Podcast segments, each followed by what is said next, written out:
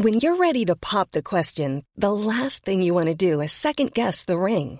At Bluenile.com, you can design a one of a kind ring with the ease and convenience of shopping online. Choose your diamond and setting. When you find the one, you'll get it delivered right to your door. Go to Bluenile.com and use promo code LISTEN to get $50 off your purchase of $500 or more. That's code LISTEN at Bluenile.com for $50 off your purchase. Bluenile.com code LISTEN.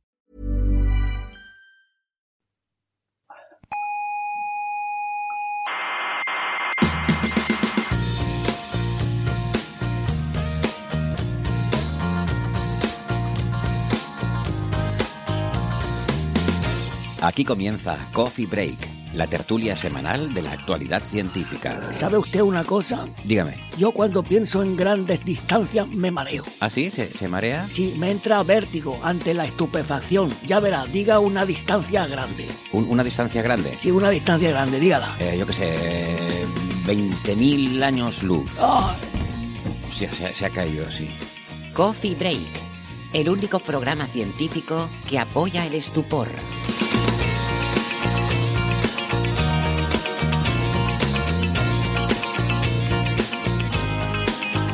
Saludos, criaturas pensantes de hoy y de antes, de aquí y de allá, y a todas las demás. Desde el Museo de la Ciencia y el Cosmos de Tenerife, sean todas bienvenidas a Coffee Break, Señal y Ruido, la tertulia semanal sobre la actualidad de la ciencia.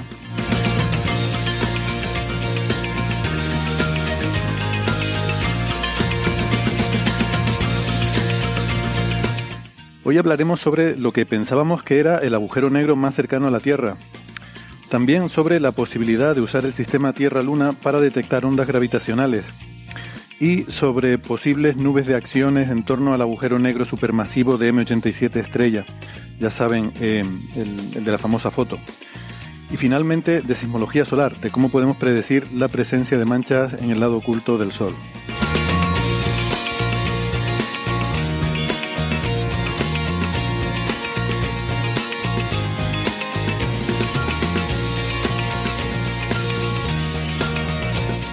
Pero antes les quiero recordar que además de la radio estamos en muchas plataformas de internet. Estamos en Evox, en Spotify, en Google Podcast, en Apple Podcast, Amazon Music, TuneIn, Lecton, eh, Squid y en amautas.com. Les recomendamos que se suscriban, que no les cuesta nada y así no se pierden ningún episodio. Tenemos nuestra página web señalirruido.com en la que pueden encontrar todos los audios de todos los 360 episodios de Coffee Break y las referencias de los temas que tratamos cada semana. Nos pueden seguir en redes sociales. Estamos en Facebook, en Twitter y en Instagram. Y en Facebook está el Club de Fans. Pueden contactar con nosotros a través de las redes sociales, donde estamos más activos, o también escribirnos a la dirección de correo oyentes.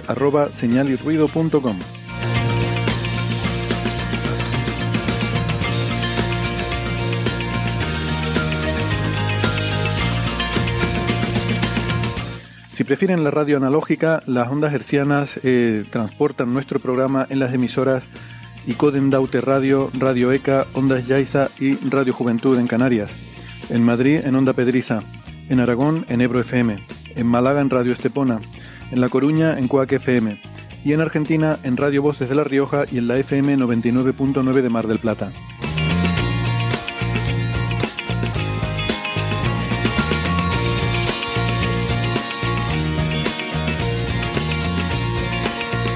Vamos con la ronda de presentaciones. Hoy aquí conmigo en el Museo de la Ciencia y el Cosmos está Carlos Westendorf. ¿Qué tal, Carlos? ¿Qué tal? ¿Cómo estáis? Bien, bien. Encantado ¿Cuánto tiempo? De tenerte de Qué vuelta. bueno, qué bueno volver. Sí, sí. ¿Cómo lo encuentras todo? Pues ¿Cómo dejaste? perfecto, como siempre, igual. Muy bien. Pues hemos estado cuidando para que lo encuentres todo bien. O mejor, hay más luz en, en ciertos sitios. Sí, sí, sí. Hay láseres y cosas. Yo creo que no estamos tan oscuros, ¿no? No sé si... Bueno, no, no sé si ha mejorado mucho en la, en la pantalla para la gente que nos ve en YouTube, pero hemos intentado poner un poquito más de luz. Em, Carlos es doctor en ciencias físicas em, y es, eh, bueno, ahora no sé exactamente el cargo que tienes en el Instituto de Astrofísica de Canarias Y con yo esto que está haciendo Estoy en el Machine grupo Learning. de Deep Learning, de aprendizaje profundo o... ¿Cómo es? ¿Automático o cómo se dice? Inteligencia Sí, artificial. aprendizaje se automático dice se de muchas ¿no? formas, Ujú. pero... Vale, vale, no, no me quedaba claro. Como es un cambio reciente, todavía no, esa parte me la tengo que apuntar. Bueno, en Buenos Aires tenemos a Gastón Giribet, que es eh, doctor en ciencias físicas, profesor en la Universidad de Buenos Aires. ¿Qué tal, Gastón? ¿Cómo estás? Hola a todas y todos, ¿cómo andan? Gusto estar acá de vuelta. Encantados de tenerte. Y en Málaga tenemos a Francis Villatoro. ¿Qué tal, Francis? Muy bien, hoy en Málaga tenemos calima, tenemos un cielo así un poco marciano, un color así anaranjado. Parece que es un atardecer perpetuo todo el día. Y bueno, parece que lo tenemos también mañana, así que nos toca ser un poco marcianos. Aquí, bueno, tenemos un poquito de experiencia con eso, así que ahora nos sentimos un poco más acompañados en los, problemas de la calima. Eh, Francis es físico, informático, doctor en matemáticas, profesor en la Universidad de Málaga. Eh, los twitters son eh, arroba emulenews, el de Francis, arroba Gastón Giribet, el de Gastón, arroba cwestend, terminado en D, el de Carlos, y arroba hsocas Navarro, el de un servidor. y una corrección rápida. Según iba eh, leyendo, porque me, tengo apuntado siempre eh, los párrafos de introducción, me he dado cuenta que lo he dicho mal. Al decir el agujero negro supermasivo de M87 estrella, eh, es redundante, es un dequeísmo. Tendría que haber dicho o bien el agujero negro supermasivo M87 estrella, ya la estrella hace referencia al agujero negro, o bien haber dicho el agujero negro de M87, que es la galaxia M87 y la estrella hace referencia al agujero negro. ¿Verdad? Sí, sí, sí. Es correcto. Correcto. Bien. Sí, por, cierto, que eh, estrella viene de star en inglés, pero star en inglés también significa asterisco. Entonces, en realidad viene de poner un asterisco al, nombre de la estrella, de, la galaxia, perdón. Con lo que lo riguroso hubiera sido decir eh, M87 asterisco. Sí, e, es correcto. Es una de esas traducciones así un poco. Eh, bueno, es, lo más común, ¿eh? casi todo el mundo lo usa. ¿eh? sí, sí. sí.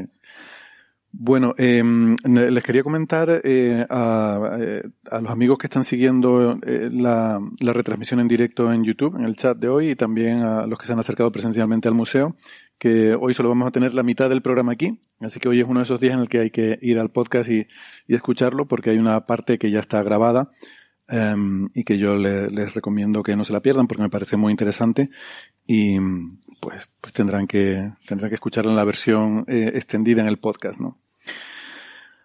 Bueno, pues em, empezamos entonces con los temas que teníamos para hoy. Y como decía, pues resulta que el agujero negro más cercano a la Tierra, sí. pues parece que se nos cae. Sí, se nos cae un poco. Eh, habíamos, nos habíamos quedado en episodios anteriores. Espera, espera. hay, que ponerlo. si no lo hago yo. En episodios anteriores. Ahí está María. Muy bien. Que en el episodio Pero me, quedé con la curiosidad de escucharte haciéndolo tú. 67, no, no lo hago tan bien. En el episodio 267, ya, ya por no sé qué era, mayo del 2020 o hace mucho tiempo, prepandemia, no, justo en pandemia, se estaba hablando, se salía en, salió en las noticias el agujero negro más cercano a la Tierra. A mil años luz, una cosa así. Que se había descubierto, ¿no? Que se había descubierto, sí. Y era bastante sorprendente porque se parecía bastante a otra noticia anterior que era el agujero negro que no podía existir. Con esas noticias tan, con esos títulos que nos gustan tanto. Y que, pues, puede decir que, estás al límite, ¿no? Al límite de, interpretación, que es algo que la, pues las leyes de la física o de la evolución, evolución estelar no te suelen permitir, ¿no? Entonces, ese era, el otro, el que no podía existir era el EB1 y era una salvajada, en el sentido que la habían inferido a, través de la luz de, estos, de este objeto, que eh, posiblemente habría una estrella eh, alrededor de lo que podía ser un agujero negro e, y en el caso de ser un agujero negro tendría unas 70 eh, masas solares, que es muy raro, muy extraño y que no se puede explicar, digamos, con la teoría evolutiva normal. Ese agujero negro tendría que haber explotado, tendría que haberse destruido, haber destruido todo el sistema y que es y que era muy difícil mantener ese agujero negro, ¿no? Eso por un lado. Eso, eso iba por. Ya, ya salió y fue, fue, fue por sus cauces.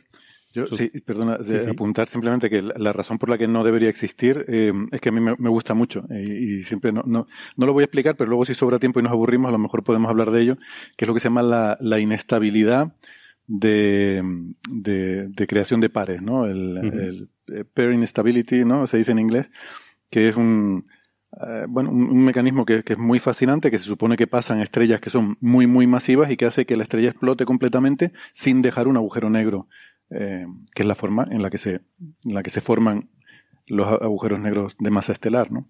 Entonces hay un límite a partir del cual supuestamente no debería haber agujeros negros estelares de más de ese límite, ¿no? Sí, no, no, se han encontrado muchos. Se supone que incluso en nuestra galaxia tiene que haber muchos agujeros negros de tamaño estelar, varias masas solares, pero llegar a 70 masas solares es, un rango muy, muy delicado, muy complicado y que no, que no es, no es factible, no es, hombre, sería posible, pero en unas condiciones muy excepcionales.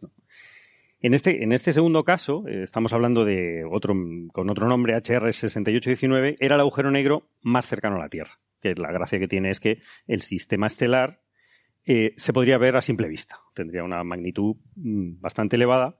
Y eh, según las interpretaciones del primer autor, de, Thomas Rivinius, de la Universidad de Leuven, creo que es, en, Bélgica, en ese momento yo no sé si estaba en Chile, en la ESO, bueno, sí, publicaba como Chile, eh, su interpretación de, de, de, estas observaciones era un agujero negro más humilde, de cuatro masas solares, con lo cual todo el mundo se quedaba más tranquilo, porque eso sí, sí se han predicho y tiene que haber muchísimos pero no, se han visto tantos y sobre todo tan cerca de la Tierra. Entonces, eh, la interpretación es que esto era un sistema triple, bastante exótico, donde eh, había una estrella central orbitando un agujero negro y otra tendría que haber otra estrella para estabilidad del sistema, pues bastante más alejada. Lo que pasa es que las distancias de las que estamos hablando son eh, milésimas de segundo de arco. O sea, son distancias enanas, muy difíciles de resolver incluso con los mejores telescopios. De, hecho, no, no se resolvía con, no se puede resolver. Cuando hablamos de resolver es distinguir. Mm. Siempre, hablamos de ese en jerga, pero mm. realmente es distinguir un objeto de otro. Sí, vamos, que ves un solo punto y dices, esto son resolver, parece que somos máquinas de internet o no sé qué estamos haciendo, pero sí es distinguir las fuentes, ¿no? Son fuentes puntuales, pero que están solapadas. La luz viene mm, de, varias a la vez, pasa muy a menudo, y según el tamaño del telescopio, pues no, desde la Tierra, lógicamente, no podemos distinguir exactamente de dónde viene la radiación. Lo que pasa es que cada objeto, al ser diferente, tiene una señal de radiación diferente. Tiene unas energías diferentes, longitudes, lo pues llamamos longitudes de onda, un espectro, la distinción en, longitudes de onda, en energías de, ese objeto, eh, son, diferentes, tienen rasgos diferentes. Entonces se puede separar espectroscópicamente hablando, como decimos, ¿no? Por, por esas longitudes de onda, esas, ese espectro, esas energías diferentes, ¿no? Entonces, eh, era muy gracioso, era, estaba muy interesante, aparte de, la, nota de prensa, que bueno, puede ser más o menos eh, un título más o menos sorprendente, pero una resolvía el otro problema, o sea, el, el agujero negro que no, que no podría existir si fuese un sistema triple, la masa del agujero negro decaería bastante y sería bastante más pequeño, con lo cual todo el mundo tranquilo, ¿no? Es decir, sería un agujero negro, pero normalito. Es que esperamos que haya, que tiene que haber muchísimos, pero lo que pasa es que no son fáciles de ver, pues mm. obviamente porque son negros. porque no emiten, no tienen emisión, es el cómo afectan a, los objetos que tienen alrededor, ¿no? En este caso, eh, se, estuvo haciendo seguimiento de ambos objetos. En este caso hablamos del HR6819, no tiene un nombre más, más sexy, pero eh, se siguió observando y se vio que eran unas estrellas eh, gigantes de tipo OB, y eh, se han seguido estudiando con, otros telescopios y se planteó varias hipótesis. ¿no? La hipótesis original del autor de, Thomas eh, Rivinius era que fuese un sistema triple. Era, era, quizá la hipótesis más sofisticada, pero también era la única con los datos que se tenían entonces, con lo cual era válida. Hay una estudiante que es eh, Abigail Frost, que está en el Leuven también, estudiante de, doctorado, que junto con Julia eh, Bodenmeister y eh, eh, Thomas Rivinius, el autor del primer paper, plantearon la hipótesis contraria, lo cual es bastante bonito que por lo menos los autores, en vez de enfrentarse a yo me ciño a lo que he dicho, sino pues me ciño a la evidencia y vamos a observar, vamos a ver qué pasa. En vez de pedir cada uno tiempo, en, había, había necesidad de pedir tiempo en los telescopios que pudiesen ver esos objetos o con más precisión. El único que hay en la Tierra es el VLT, en Chile. Son cuatro telescopios de 8 metros funcionando eh, en interferometría, es decir, a la vez. Es muy complejo, son instrumentos muy complejos y son los únicos que podrían resolver este, este misterio, por así decirlo, ¿no? Que podrían aportar más luz, nunca mejor dicho, a, este, a este caso. Aportar más luz e interferirla. E interferirla para distinguir, porque tengan en cuenta que estamos hablando de objetos que, están muy cercanos, en milisegundos de, arco, cuando la atmósfera de la Tierra como mucho te deja un segundo de arco de, de, resolución, es decir, que, un objeto puntual perfecto se mueve en un segundo de arco, con lo cual eh, hay que usar técnicas especiales de óptica eh, adaptativa, que es en este caso eh, con cuatro telescopios de 8 metros en Chile, que es tela marinera, vamos, lo, más de lo más, el estado del arte, que se suele decir, y lógicamente pidiendo cada grupo por separado no nos iban a dar tiempo, pero juntos mm, hicieron peso y efectivamente pudieron observar observaron y tuvieron suerte, tuvieron unas noches de muy buenas, de, debajo del segundo de arco, y usaron un par de, par de instrumentos que son capaces de ir a ese, a ese límite, ¿no? Décimas, centésimas de segundo de arco, ¿no? Con espectros de alta resolución, es decir, eh, verían las energías con muchísimo, muchísimo detalle de cada, de todos los objetos. Las energías vienen solapadas, vienen una encima de otra, y había que distinguir los objetos, ¿no? Y resulta que lo que fueron era descartar la hipótesis más extrema, de la de tres objetos. Porque si fuesen tres objetos, uno sería un agujero negro, no se ve, el otro sería una estrella alrededor de ese agujero negro, y un tercer objeto sería otra estrella, con una determinada masa, pero que tendría que estar muy lejos. Tendría que estar muy lejos para no haber caído y colapsar sobre el, par central, ¿no? Entonces, lo que fueron directamente, porque a buscar en esa distancia eh, 120, creo que eran milisegundos de arco, si había ese objeto. Y con los, los, instrumentos que pueden eh, detectar a, esas distancias mínimas, como es el MUSE, un, espectrógrafo de, campo integral de que existe en el VLT, y por, eso por un lado. Entonces eh, fueron a tomar esas observaciones, las tomaron y efectivamente no se ve ningún objeto a esa distancia. Con lo cual un sistema triple no es. No es porque se hubiese visto eh, otra estrella, que es luminosa, a, una distancia que se había calculado que en un sistema triple tendría que estar en esa distancia. ¿no? Y luego fueron al núcleo, al, supuesto agujero negro en el cual tenía una estrella alrededor, y tomaron datos con, Gravity, con eso otro, otro, otro espectrógrafo de alta resolución que puede, que tenía muchísima más calidad, digamos, que los instrumentos que habían usado antes, y vieron que eran unas estrellas muy... Eran, había realmente dos espectros superpuestos de dos estrellas muy parecidas de tipo B, en las cuales, las, de tipo B es muy habitual verlas en pares, y que una cede masa a la otra, sin eh, acabar siendo destruida. Es un caso también muy raro, no, improbable en absoluto, eh, pero eh, es un poquito también inestable en el sentido que, un poquito más y se destruye la, estrella que dona, ¿no? Que dona masa. La otra que recibe masa crea un, anillo de, materia y es la que emite eh, mayoritariamente, ¿no? Y, rota, rota muy rápido. Mm. Entonces, eh, eso es el, modelo, digamos, esto ya, ya se fueron a, a simulaciones, lógicamente, al no haber un tercer objeto, te tienes que quedar con lo que, con lo que, con lo que hay, es decir, con lo básico, ¿no? Con ese, esas dos estrellas, una donando más a la otra, y se ve que se puede simular perfectamente las observaciones con, con ese modelo más simplificado de dos estrellas tipo B, una que ha cedido la masa a, la otra. Entonces, en principio, sigue siendo un modelo, lógicamente, pero eh, es lo que encaja eh, mejor con los datos y, según la navaja de Ocan, es, deberíamos quedarnos con eso, ¿no? Si quitamos lo que, lo que no puede ser, pues en principio nos quedamos con eso. ¿Qué pasa? Que, por otro lado, el, objeto, este es el, agujero negro más cercano, el otro, el LB1, el, que no debería existir, pues le pasa exactamente igual porque es primo hermano.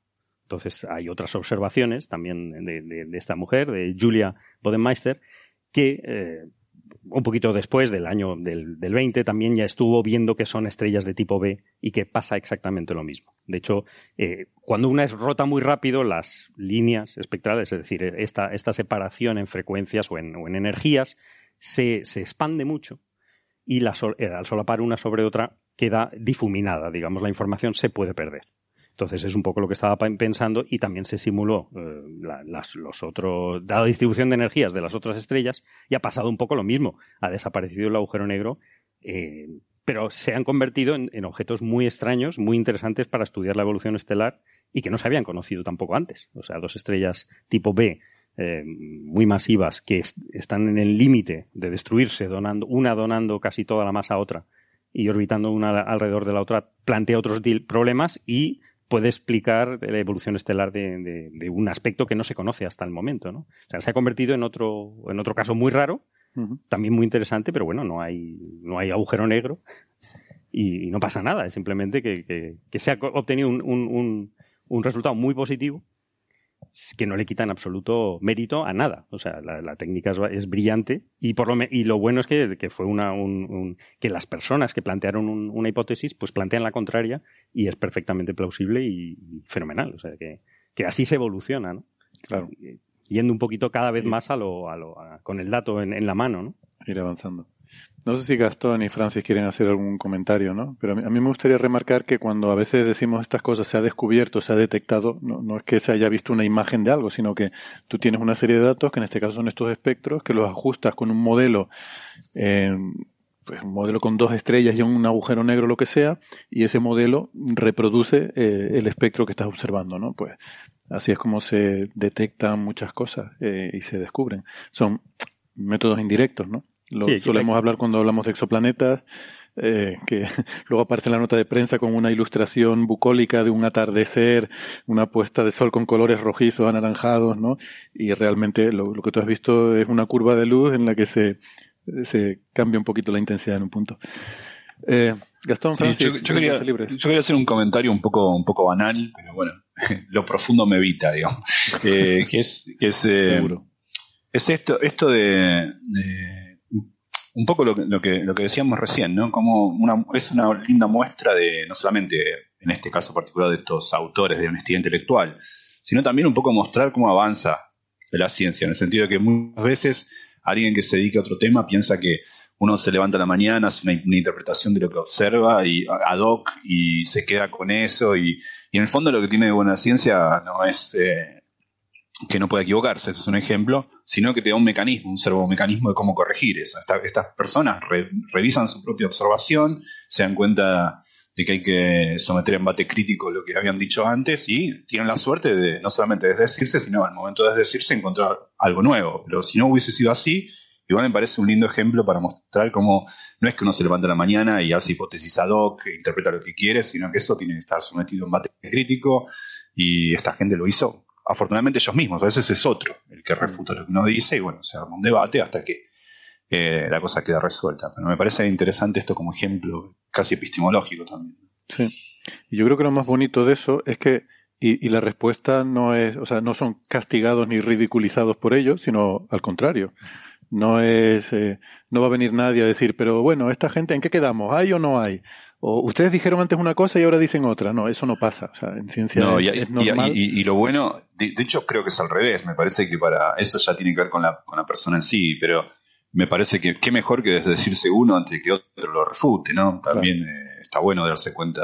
Eh, a ver, no pasa eso en una discusión en una mesa. A veces uno no le gusta ese el brazo torcer, pero en las discusiones científicas es distinto uno prefiere, si uno dijo una, cosa incorrecta, interpretó mal un resultado, no tenía datos suficientes para interpretarlo bien y conjeturó de más, ser uno el que luego revise eso y no otro, pero bueno, si es otro también bienvenido sea. Claro. Sí, desde ese punto de vista yo creo que es una, una, buena práctica, ¿no? Que se debería implementar, yo creo que de una forma más amplia en la sociedad, ¿no? o sea, no, no hay que reprobarle a una persona que cambie su forma de, pensar sobre algo, si tiene información nueva o datos nuevos o simplemente ha pensado mejor sobre algo. Eh, creo que al contrario, debería ser digno de aplaudir. Sin embargo, parece que es al contrario, ¿no? Parece que recompensamos la cabezonería, el ser obstinado en una idea y defenderla hasta las últimas consecuencias, ¿no? En fin. Eh, ¿Querías comentar, Francis? No, solamente comentar eso, que en este caso se sabía que la señal era un poco rara, ¿no? O sea, este sistema siempre ha sido esa interpretación de que había un agujero negro ahí era una cosa que estaba cogida bastante con alfileres, ¿no? Entonces era de esperar que, se resolviera el problema y los más interesados en resolverlo eran los propios investigadores, ¿no? en otros casos en los que la señal parece súper clara, es mucho más difícil que los propios investigadores acaben eh, tratando de echarse piedras contra el propio tejado y, dicen, no, yo es que lo veo tan claro que no hay dudas, ¿no? Pero aquí los propios autores ya tenían dudas, ¿no? Y, entonces eh, han seguido trabajando en el tema para resolver esas dudas y eso es muy loable, obviamente. Sí, yo creo que eso, eh, creo que Gastón lo medio dejó caer, depende también a lo mejor de la personalidad, ¿no? Porque al final eh, todos somos seres humanos y, y, no sé, hay quien una vez que ha dicho una cosa, quizás por, por esa forma natural que tenemos de interactuar los seres humanos, pues cuesta luego decir lo contrario, ¿no? Así que... Sí, pero bueno, hay que recordar también que aquí nadie ha pedido retracciones o retiradas de estos artículos ni nada por el estilo. ¿no? No, no, es que esto es parte del debate científico normal. Quiero decir, no, retractar un artículo es otra cosa, es lo que hemos dicho otras veces. ¿no? claro, no hay ningún error. un artículo no se retracta porque. porque, eh, la interpretación sea errónea. Se retracta porque la metodología ha sido aplicada de manera errónea. Mm. Yo creo que hay, hay casi. Tienes que estar rozando eh, malas praxis, ¿no? Para que haya una, una retracción de, de ahí para arriba. Realmente un artículo que tú honestamente lo has publicado y has sacado los resultados y las conclusiones que consideres, bueno, estamos continuamente eh, avanzando y lo que antes se pensaba que era una forma, luego se ve que es de otra, ¿no? Y, no, no, pasa nada. Si no tendría, habría que estar retractando continuamente el 90% de la literatura de 20 años para atrás, ¿no? Iríamos con una escoba barriendo, barriendo un montón de literatura y bueno. ¿Y, hasta qué punto? le, diríamos, le diríamos a Shukawa, deme el premio Nobel, que el peón no, no era una partícula fundamental. Yo eso no lo he pillado mucho. El... Yukawa, el que descubrió, recibió el premio Nobel por predecir el, mesón, ¿no? Eh, y que se encontró primero el muón y después el peón. Y, predijo la existencia de, mesones. Pero, pero está bien, ¿no? Quiero decir que no se ha descartado eso. Bueno, la, la partícula que se encontró no era la que él predijo, pero no pasa nada. Ah, vale, vale. bueno, pues predijo otra. Bueno, em, siguiente tema. Mm, algo más sobre el EV1 y la, verdad que son, sorprendentes las similitudes ¿no? entre, esos dos, entre esos dos sistemas. Bueno, venga, vamos a pasar de tema. Me quedo sin hablar de las supernovas de inestabilidad de pares. Lo, dejamos para, otro día, para el siguiente agujero negro que no Agujero negro. No, ya lo hemos comentado otras veces, ¿no? Y, y, está bien. Es simplemente eso, la explicación de por qué no debería haber agujeros negros de más de una cierta masa, ¿no? Y bueno, al final es porque hay estrellas que al explotar, eh, cuando ya pasan de un cierto límite de masa, destruyen todo y no dejan agujero negro detrás. Em, el siguiente tema es un artículo que ha salido en Nature Astronomy por una serie de investigadores chinos eh, eh, de, bueno, de diferentes instituciones eh, en China. Se llama Yifan Chen, el primer autor, y los otros, bueno, y, y todos, tres, seis, ocho autores, excepto dos, son corresponding authors. bueno, excepto tres. O sea, corresponding author es el, autor que se supone que es el que sabe más del artículo y al que tú le tienes que enviar preguntas que tengas, ¿no? Pues esto lo tienen bien repartido, porque son, normalmente suele ser uno el que se, se encarga de eso. Aquí tienen cinco, no sé. Supongo que te da un cierto estatus, ¿no? El ser corresponding author y, se lo quieren repartir. Pero bueno, que mm, es un artículo, eh, no sé si nos lo quieres contar, Gastón o Francis. Em, si quieres que lo cuente Gastón y bueno, eh, sí, como. Bueno, sí, ese Xifan Chen es el primer autor, como, como decís. Es un paper que salió hace un par de días, unos 3, 4 días en Nature Astronomy. Y la idea es eh, usar los, las observaciones de la polarización de el fotogénico M87 estrella, la única foto de la silueta de un agujero negro que tenemos, sabiendo que desde hace, bueno, la foto por supuesto de esa campaña de 2017 se hizo pública en 2019, todo el mundo se acordará, pero hace un poco más de un año se hizo pública también el hecho de que no solamente tenemos la imagen, sino también la imagen de la polarización, no, solamente la luz que viene de, esa silueta, sino la polarización, es decir, en qué, cómo viene polarizada. Y a partir de la polarización de la luz, recordemos que es una observación de un astro increíblemente lejano, es un objeto del tamaño del sistema solar, parece grande, pero está a 53 millones de años luz, o sea, eso subtiende un ángulo de los 30 microsegundos de arco. Es una, cosa extremadamente pequeña. pero se puede ver la silueta y se puede ver incluso la polarización de la luz en, ese, en esa suerte de halo incandescente que envuelve la silueta. Es importante esto del halo porque la observación de este paper de Nature Astronomy hace un recorrido a lo largo de ese, disco, de ese anillo anaranjado que uno, que uno ve en las observaciones. El anaranjado, que no nos confunda, eh, esta es una observación en radiofrecuencia. Estamos hablando de 1,3 milímetros en longitud de onda. Eso es más o menos unos 240 gigahertz, algo así. Es una observación en radiofrecuencia. Y se sabe, por ejemplo, de la forma de ese astro, algo que va a ser relevante para esto, que rota, que eh, rota bastante rápido, no sabemos cuán rápido, pero rota. Eso se sabía igual por el hecho de que tiene un jet muy energético. Entonces, el mecanismo que da origen al jet se suponía, entendemos mejor, que se debe a la rotación del astro, y tiene un ángulo de inclinación de unos 17 grados el eje de rotación respecto a nosotros. Pero está en una galaxia lejana, Messier 87, a 50 y tantos millones de años luz de acá. Ese, ese astro, hoy sabemos que esa luz, podemos leer la polarización, e infiriendo a partir de la polarización, sabemos que tiene un campo magnético. Está embebido en una región de un campo magnético. Si quieres, Gastón, ya que la polarización juega un papel tan protagonista en esto, podemos eh, comentar brevemente lo que es. ¿no? Claro. Sí, la polarización de la luz o de cualquier radiación electromagnética, que es luz también, en particular esta radiofrecuencia con la que lo observamos, es el hecho de que los campos eléctricos y magnéticos, que son, al fin y al cabo, la luz es una, una manifestación de campo eléctrico magnético. Es una oscilación de un campo eléctrico que viene en una dirección, es decir, yo me propago en esta dirección, pero oscila en una dirección transversal. Ahora, cuando yo tengo una dirección de propagación, digamos, en el eje X, que es, el eje que nos une el astro y la Tierra, que es donde lo observamos, eh, uno sabe que la, luz va a oscilar en un plano perpendicular a esa dirección de propagación. Pero ese plano de hay dos direcciones eh, perpendiculares a su vez entre sí que son perpendiculares a la dirección de propagación. Si, si algo se propaga en el eje X, puede oscilar en el eje Y, en el eje Z o en cualquier combinación lineal entre el eje y, el eje Z.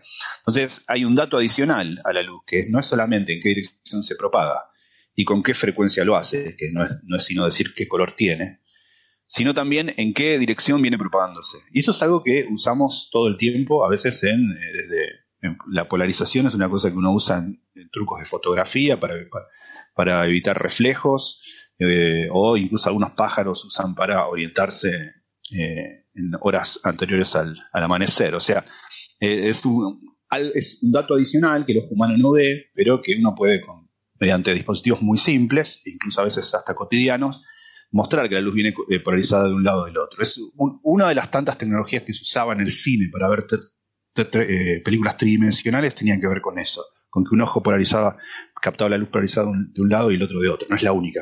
Hay efecto de croma y otras cosas. Pero bueno, es un, un, dato adicional de la luz que tiene que ver con no solamente la frecuencia con la que viene, sino para dónde viene oscilando. Esa es la polarización. Mm. En particular. Y una cosa. Si me permite, Gastón, eh, el, fundamento físico último de la polarización de la luz es que el campo electromagnético tiene dos componentes. Entonces, se excitan de forma independiente, y entonces lo que nosotros observamos son fotones, ambas componentes están bien eh, imbricadas, bien acopladas, y entonces siempre cuando excitas una de esas componentes, conforme se va propagando, eh, eh, como está acoplada a la otra, excita a la otra y al final acabas teniendo las dos eh, excitadas, ¿no?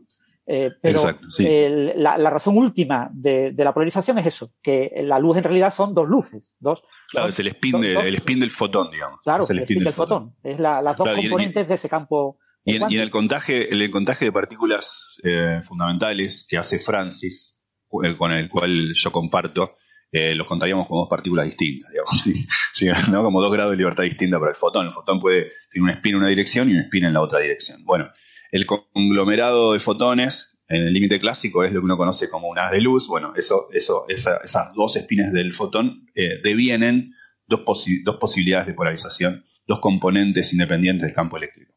Entonces uno cuando viene una luz, uno puede decir, otra, cosita que quería comentar es que la, luz natural en general no está polarizada porque aunque si miramos, porque es una combinación de, muchísimas, de muchísimas eh, polarizaciones que se juntan. Y entonces, eh, cuando, no sé, la luz del sol, la luz de una hoguera, em, eh, está todo muy mezclado, entonces no hay una dirección preferente en la que tenga esa polarización, ¿no? Pero hay, hay algunos fenómenos que sí que introducen polarización en la luz natural. Por ejemplo, lo, más habitual en la vida cotidiana son los reflejos. Y por eso en fotografía se usa un, filtro polarizador, ¿no? Para, Exacto. Para eliminar reflejos. Exacto, la luz cuando con cierto ángulo, en particular hay un ángulo muy particular, se llama ángulo de Brewster, que en ese caso elimina una de las dos componentes y sale totalmente polarizado, pero en ángulos parecidos a él sale un poquito polarizado. Entonces uno puede usar eso, cuando dicho de otra manera, es como una etiqueta adicional. Como dice, a ver, veo, veo luz, no tiene que decir, ¿de dónde viene? De allá. Primera etiqueta. Segunda etiqueta, ¿de qué color? Tanto, la frecuencia. Pero hay una tercera etiqueta que el ojo humano no discrimina per se, pero sí con un experimento que es, bueno, ¿cómo viene polarizado? Eso es independiente del color, de dónde viene, sino a su vez, otra etiqueta más que dice, bueno, viene polarizado en tal dirección o en la transversal o en alguna combinación de estas dos.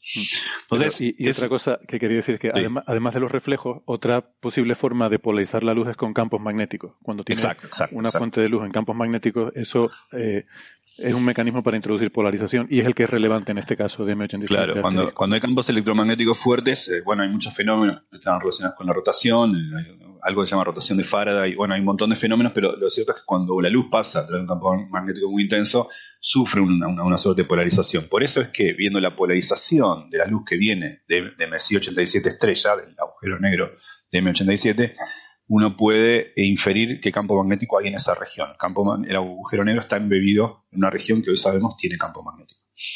Eh, y puede calcular más o menos, estimar el orden de magnitud de ese campo magnético.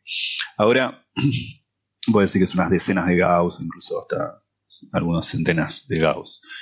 Eh, ahora, eh, lo que hicieron estos tipos, o mujeres, porque no, yo no, sabría identificar los nombres de, autores o autoras, pero Xifang Chen es el primer autor, o primera autora, la verdad que no sé, eh, puede ser ambas. Eh,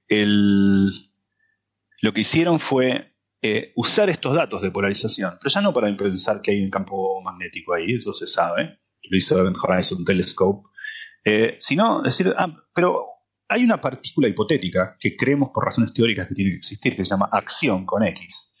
Eh, que viene de, el nombre viene de axis, de, eje, ¿no? porque tiene una, una, particular peculiaridad acerca de cómo reflejarse en el espejo, no es una, partícula escalar, si bien tiene spins, pero es una partícula pseudoescalar, es decir, se refleja en el espejo de manera graciosa. Pero el, por cuestiones teóricas... Wilson decía que era el nombre de un, de un detergente, lo de la acción, ¿no? Sí, creo, y creo que hay también una, una Sí, bueno, pero tienes, puede ser, no sé, porque las razones que quiso Wilson para ponerle ese nombre de pusieron, pero ciertamente eh, viene, pega con el hecho de que sea pega con eso, pega reflexiones axiales, ¿no? Axisimétricas. Eh, también creo que hay una, algo de, no sé, una gasolinería o algo así, no sé. Bueno, ah, la cuestión es que, la, la petrolera. Exxon, sí, sí, no sé, pero hay uno que es Axion también, no sé si en Chile vi algo así, le iba a sacar una foto un día, después me dijo que era muy común, dije, no, es ni gracioso. pero, bueno, las acciones son partículas de spin cero, que son parecidas a los escalares, son pseudoescalares, pero se comportan ante rotaciones como, como, una, como una partícula spin cero, como sería el Higgs, pero extremadamente ligeras, tienen masas muy, muy, muy pequeñas, incluso muy pequeñas que al menos las diferencias entre los neutrinos. Estamos hablando de masas podría, bueno, como no se sabe si existen, no estamos seguros, pero hay modelos teóricos que dicen que tendrían, eh, no solamente modelos teóricos, razones teóricas para creer que existen y cotas observacionales acerca de su no existencia. Decimos, bueno, si existen, pueden existir, pero se acoplan muy poquito, o si existen, pueden existir, pero son muy ligeras. Bueno, ahí, eh, esas partículas podrían existir por razones teóricas que podemos discutir después, no quiero andar en detalles para aburrirlo. La, idea es que se, se especula con que las acciones se, distribuyen en torno a agujeros negros como si fueran nubes. Las razones por las que se forman, por qué se distribuyen como si fueran nubes, tiene que ver, eh, es una buena analogía pensarlos como, mecánica, por lo que, pasa en un átomo en mecánica cuántica. Porque son partículas de masa muy, muy pequeña. Entonces eso quiere decir que tiene una longitud de Compton, si pensamos en esta dualidad onda-partícula, una forma heurística de entender los aspectos cuánticos de las partículas, se distribuirían en torno a los agujeros negros de igual manera como un electrón se distribuye en torno a un, núcleo para formar un átomo. Esas, esas nubes de acciones forman una suerte de átomo en torno a un agujero negro. Un poco la analogía, incluso a veces en, el texto, en los títulos de algunos artículos que tratan este tema, se, lo llama así. Pero como, sabemos que estas partículas, por un lado, se distribuirían como nubes en torno a agujeros negros, si es que existen, y no solamente eso, sino que cerca de un agujero negro rotante, por un fenómeno que se llama superradiancia, eh, estos se formarían copiosamente. ¿eh? Hay una profusa formación de acciones por un fenómeno de extracción de energía rotacional al agujero negro. Eso genera un efecto de superradiancia que amplifica el campo asociado a la partícula de acciones y empieza a crecer de manera exponencial la cantidad de ellos es como una gran fábrica de acciones, un agujero negro rotante. Entonces, si M87, estrella, es una, o asterisco, es un agujero negro altamente rotante, entonces estos, si estas acciones existen, se formarían eh, nubes de acciones en torno a él. Ahora bien, no sabemos si las acciones existen. Y si existen, hay dos parámetros que no, conocemos sus valores, porque no sabemos si las acciones existen. Uno es la masa de estas acciones, cuán ligeros son. Pues yo dije que son ligeros, pero pueden ser ligeros, pueden ser 10 a la menos 20 electronvoltios. Para que tengamos noción, la masa de un electrón, que es una partícula bastante ligera, son 511 eh, kiloelectronvoltios. ¿no? Eh, eh, o sea, son 1842 veces menos pesado que un protón el electrón. 2000 veces menos pesado que un protón. ¿Es la, es la partícula más ligera de la que no, no, su masa? De la que conocemos su masa. Bueno, de la que conocemos su masa, sí, sí, sí, porque sabemos que los neutrinos tienen masa, pero no sabemos precisamente cuánto. Pero la diferencia entre las masas de los neutrinos es del orden de los electronvoltios.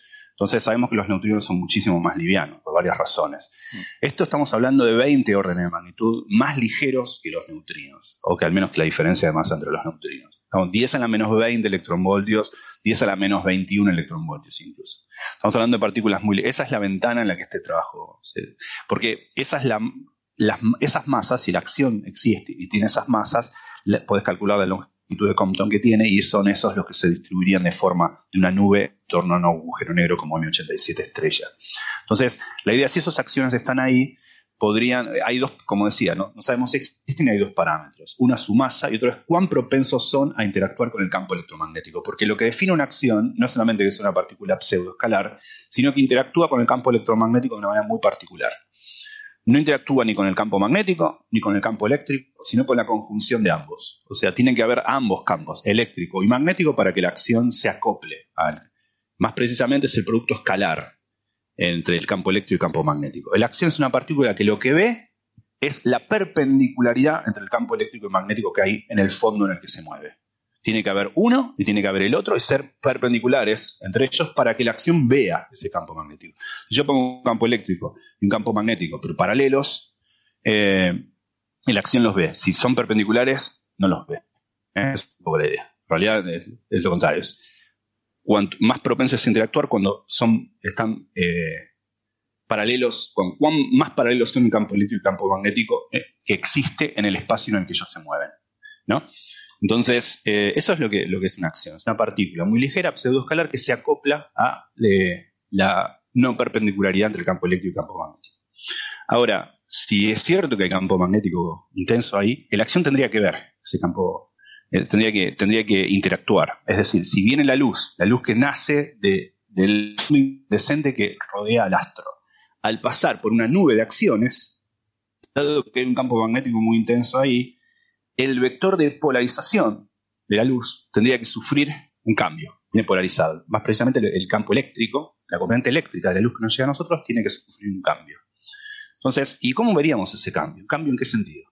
Bueno, eh, al, recorrer ese anillo, esa, imagen de anillo que rodea a la silueta de M87 asterisco, uno tendría que ver una rotación del eje de polarización del campo eléctrico, que es a su vez independiente del color, o sea, es independiente de la frecuencia. O sea, uno tiene cierta caracterización de qué tendría que ver.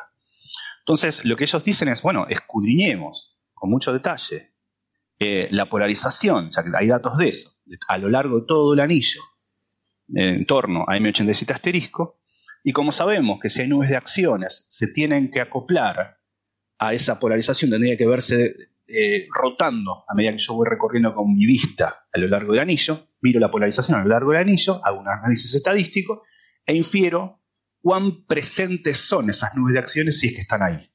¿no? O, mejor dicho, puedo acotar que cuán seguro estoy de que no están ahí. Porque, ¿qué puede pasar? Puede pasar, por ejemplo, que la acción haga este fenómeno, pero este fenómeno sea muy, muy sutil como para que nosotros los observemos, que la polarización sea muy pequeña. Eso tiene que ver, hay una constante de acoplamiento que te dice cuán propenso es el interactuar con el campo electromagnético. Bueno, puede ser que esa constante no sea nula, pero sea muy pequeña. Quiere decir que no sea muy propenso a interactuar con el campo electromagnético y por ende este fenómeno no sea muy observable. Entonces, teniendo en cuenta las limitaciones de las observaciones, el análisis estadístico, y ponen cotas a la presencia de acciones en esta ventana de masas entre 10 a la, 21, a la menos 21 electronvoltios y 10 a la menos 20 electronvoltios.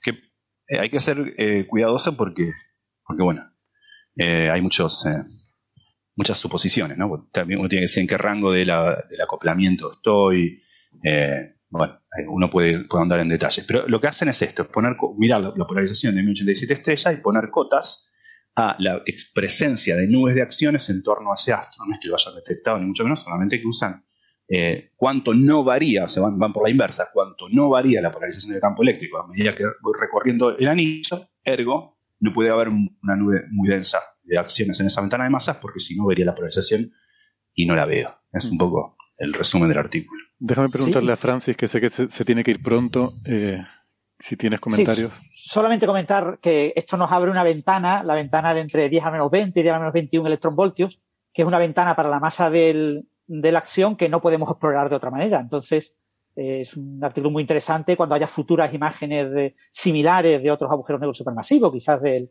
de Sagitario a Asterisco en el centro de nuestra galaxia, nos permitirán explorar esa ventana eh, que, ya os digo, de otras maneras parece muy, muy difícil, si no imposible, explorarla. Claro, sí, eso, eso es importante porque hay muchas formas de poner cuotas a las acciones. Por ejemplo, mirar, eh, hay, algunos telescopios de acciones que son pedazos de metal, básicamente. Hay otras cosas que, con láseres, hay otras cosas que es mirar la vida de las enanas blancas y ver por qué duran tanto tiempo, que si hubiese acciones tendría por efecto prima evaporarse más rápido. Entonces hay un montón de cotas, pero como bien dice Francis, en esta ventana de masas no hay muchas. Entonces este es un nuevo método. Quizá este es el resultado más interesante de este trabajo, presentar este método para, Sí, en esta ventana solo se puede recurrir a objetos astrofísicos. No tenemos posibilidad de observarlo desde la Tierra con instrumentos tipo telescopio de acciones o similares. Bueno, yo voy a tener que dejar, perdonarme, pero tengo que impartir una charla en el COEFIS, en el Congreso de, de Estudiantes de Física, dentro de 10 minutos y como es online, quieren que verifiquemos que todo va bien. Bueno, ya aquí está verificado que el montaje funciona. Se te escucha bien. se te ve bien. Oye, que vaya bien la charla y ánimo con eso. mucha mierda que Venga, un placer. Os escucharé después. Suerte, Francis. Chao, Es muy, muy chulo eso del Congreso de los Estudiantes de Física. creo que lo comentábamos la semana pasada que es algo que organizan los estudiantes de la facultad por su cuenta y que, bueno, ha tenido presencia de premios Nobel y gente como Francis, José Edelstein, que está por aquí también hoy. Eh, bueno, esto de las acciones, eh, claro, eh, tiene también el interés de que se ha propuesto como posible candidato a materia oscura, ¿no? Por eso es una, una partícula hipotética que se lleva buscando mucho tiempo eh, y que, como, como dice Gastón, pues eh, hay mucho interés, ¿no? En todo lo que sea explorar la física de... Por razones, por razones teóricas sería mejor que existieran, porque están relacionados, bueno, hay diferentes tipos de acciones. Están las acciones de la cromodinámica cuántica, que no son estos de los que ellos hablan. Y están las acciones del electromagnetismo, que son estos de los que ellos hablan. Pero bueno, eh, por diferentes tipos de acciones tienen que ver con explicar lo que se conoce como el CP problem, el problema CP, que tiene que ver con la conjugación y paridad en la física fundamental.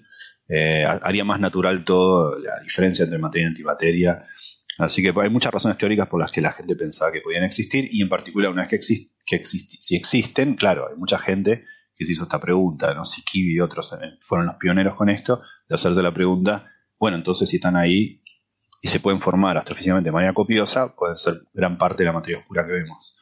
No sé si recuerdan la, observación Xenon 1T de hace un año y medio, dos años, al principio de la pandemia, que era un experimento eh, pensado para para, con un tanque grandote de xenón que hablamos en un episodio, o al menos dos en el Coffee Break, eh, al principio de 2020, y era un tanque pensado para detectar eh, WIMPs, partículas supermasivas, eh, masivas débilmente interactuantes, candidatos naturales a la materia oscura.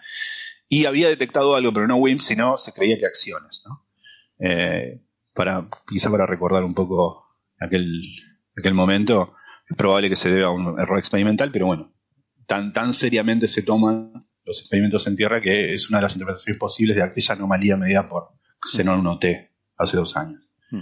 Sí, recuerdo que se, se argumentaba como la, explicación más parsimoniosa que podía haber sido contaminación de tritio, si no recuerdo mal, lo que podría haber dado lugar a esa señal, ¿no? Sí, que estaba mal medido cuánto tritio, estaba subestimado la cantidad de tritio en el aparato. Hmm. Bueno, eh, me, ha parecido fascinante, lo has mencionado ahí un poco de pasada, el, esa longitud de onda Compton tan grande de estas partículas tener masas tan pequeñas que eh, claro, cuando pensamos en partículas solemos pensar en bolitas eh, y, eso puede estar bien en según qué escalas, pero eh, la, longitud de onda Compton de una partícula es precisamente lo que te dice a qué escalas eso deja de ser una buena descripción, ¿no? Claro. Y es mm. cuando básicamente empieza a manifestarse como algo cuántico.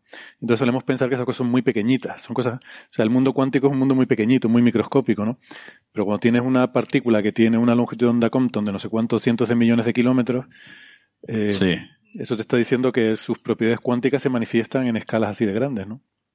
Exacto, sí, y ese, me acuerdo de unos trabajos muy lindos de, un amigo de Nueva York, Sergei eh, sobre eso, sobre la posibilidad de, que estas acciones se comporten verdaderamente en torno a agujeros negros o astros muy compactos como átomos.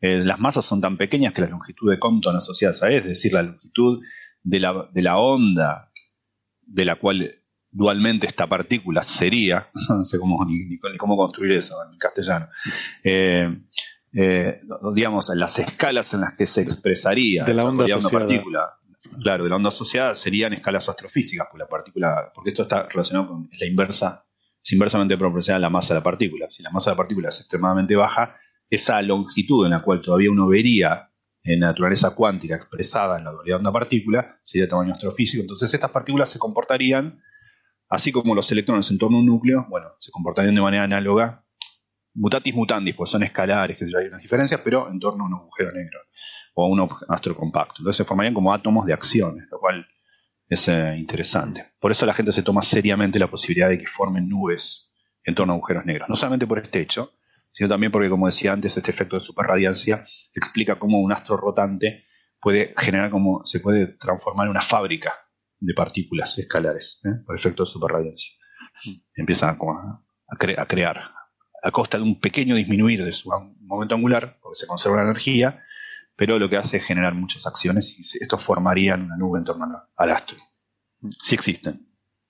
Yo tengo una teoría por ahí, lo voy a publicar algún día en algún acta aprilia, acta prima aprilia, sobre por qué las acciones no pueden ser buenos candidatos a materia oscura. Y es porque si tienen una masa tan pequeña, ¿no? con estas cotas que tenemos, estás hablando de 10 a menos 20 electronvoltios, y la materia oscura es la mayor parte de la masa del universo.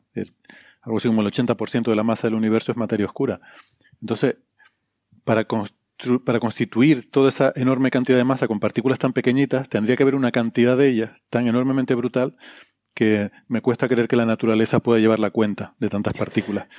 Quiero decir, el, ordenador que corre la gran simulación cósmica tendría que estar básicamente simulando acciones y nada más. Y todo lo demás sería ridículamente pequeño, sería ruido, ruido numérico. bueno. Em, ¿Alguna cosa más sobre esto? Eh, no. tenemos parte. agujeros negros eh, a Google. Bueno, pues vamos entonces a hacer una pausita. Los oyentes que nos estén escuchando por la radio, les recordamos que tienen el resto del programa en la versión extendida en el podcast y les invitamos a que nos escuchen allí. Eh, si no, pues nada, están en su derecho de perderse la conversación tan interesante que vamos a tener ahora. Si nos están escuchando en Internet, no toquen nada, que ya volvemos. Hasta ahora.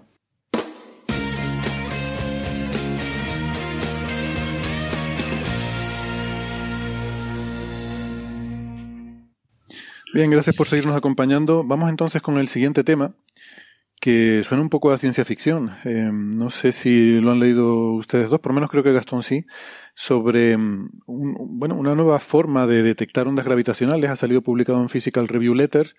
Eh, es una idea de, concepto eh, en el cual usan el, sistema Tierra-Luna. ¿no? es un, un, artículo de dos autores, Diego Blas, que es de la Universidad Autónoma de Barcelona, y Alexander Jenkins de, de la Universidad de Londres, ¿no? De, del King's College. Eh, y me parece una pasada. solo he leído el, el abstract, eh, entonces eh, a ver si, si, me lo pueden explicar, pero o sea, se, se, trata de proponer utilizar la Luna y los satélites que tenemos alrededor de la Tierra como un laboratorio para detectar ¿no? ondas Si te das cuenta, hemos ido en el programa de, del más grande telescopio, el VLT, que son cuatro telescopios de 8 metros, a el Event Horizon Telescope, que es toda la Tierra, y ahora estamos con la Tierra y la Luna. O sea, ¿Alguien nada más? no. Es verdad. No estaba previsto, pero efectivamente hemos ido en, la dirección creciente de, aparatos de detección. Sí. No, la, idea, bueno, es un artículo de, Jenkins y Blas. Diego Blas, aclaro, es un gran amigo, así que todo lo que voy a hablar mal de él es verdad. no, bueno, es un tipo, un tipo, muy inteligente, la verdad, a quien conozco hace muchísimos años. Y muy original también como físico. Bueno, este trabajo me parece que no, digamos, no es la excepción, es un trabajo original y que salió en Physical Review Letters el 11 de marzo, y después hay una versión, como tantas veces eh, que uno escribe algo en Physical Review Letters, está la versión extendida en, el un artículo de Physical Review D, en el cual eh, si hay que leer, hay que leer ese, porque es mucho más extendido y las ecuaciones están más claras porque hay más, lugar para escribir.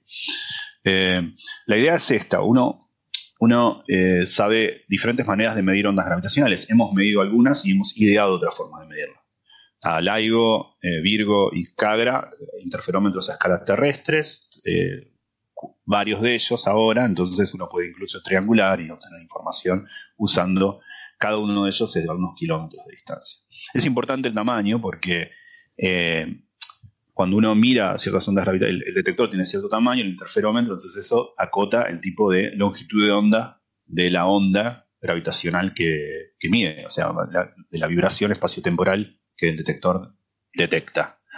Eh, por ejemplo, si no quisiese medir eh, ondas gravitacionales de, mayor longitud de onda, que equivale a decir de menor frecuencia, que cambian el tiempo más lentamente, uno necesita algo más grande. Necesita un detector más grande. Bueno, pero en un momento se acaba el planeta. Entonces hay, hay, hay eh, proyectos para hacer esto, por ejemplo, en el espacio con satélites que funcionen, operen como interferómetros. En lugar de tener un túnel con un láser, bueno, ponen tres satélites y se manden láseres entre ellos. Eso es, hay diferentes proyectos, el más, el más conocido es LISA, ¿no?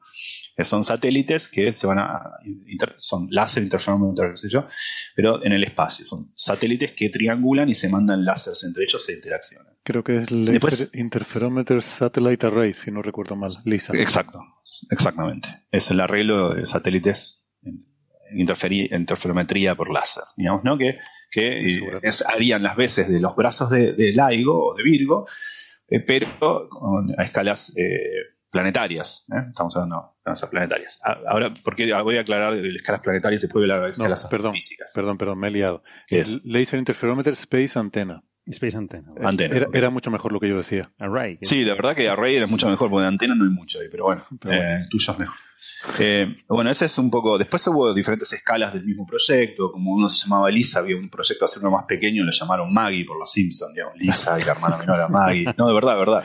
Eh, había como diferente, y era un acrónimo de algo que forzaron para que quedara gracioso. Bueno, con el advenimiento del LIGO, bueno, empezaron a medir ondas gravitacionales el 14 de septiembre de 2015. Entonces ahí resucitó eh, los budgets para hacer uno más grande. Bueno, como fuere, hay gente que dice, bueno, haces uno más grande y tenés una detección de ondas gravitacionales de longitud de onda más grande.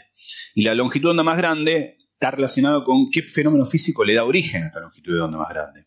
Por ejemplo, si dos estrellas neutrones eh, eh, coalescen, ¿no? chocan haciendo una espiral, eso genera ondas gravitacionales de una longitud de onda característica que tiene que ver con el tamaño y la velocidad de la dinámica de dos, de dos objetos compactos pequeños de 20 kilómetros cada uno colisionando.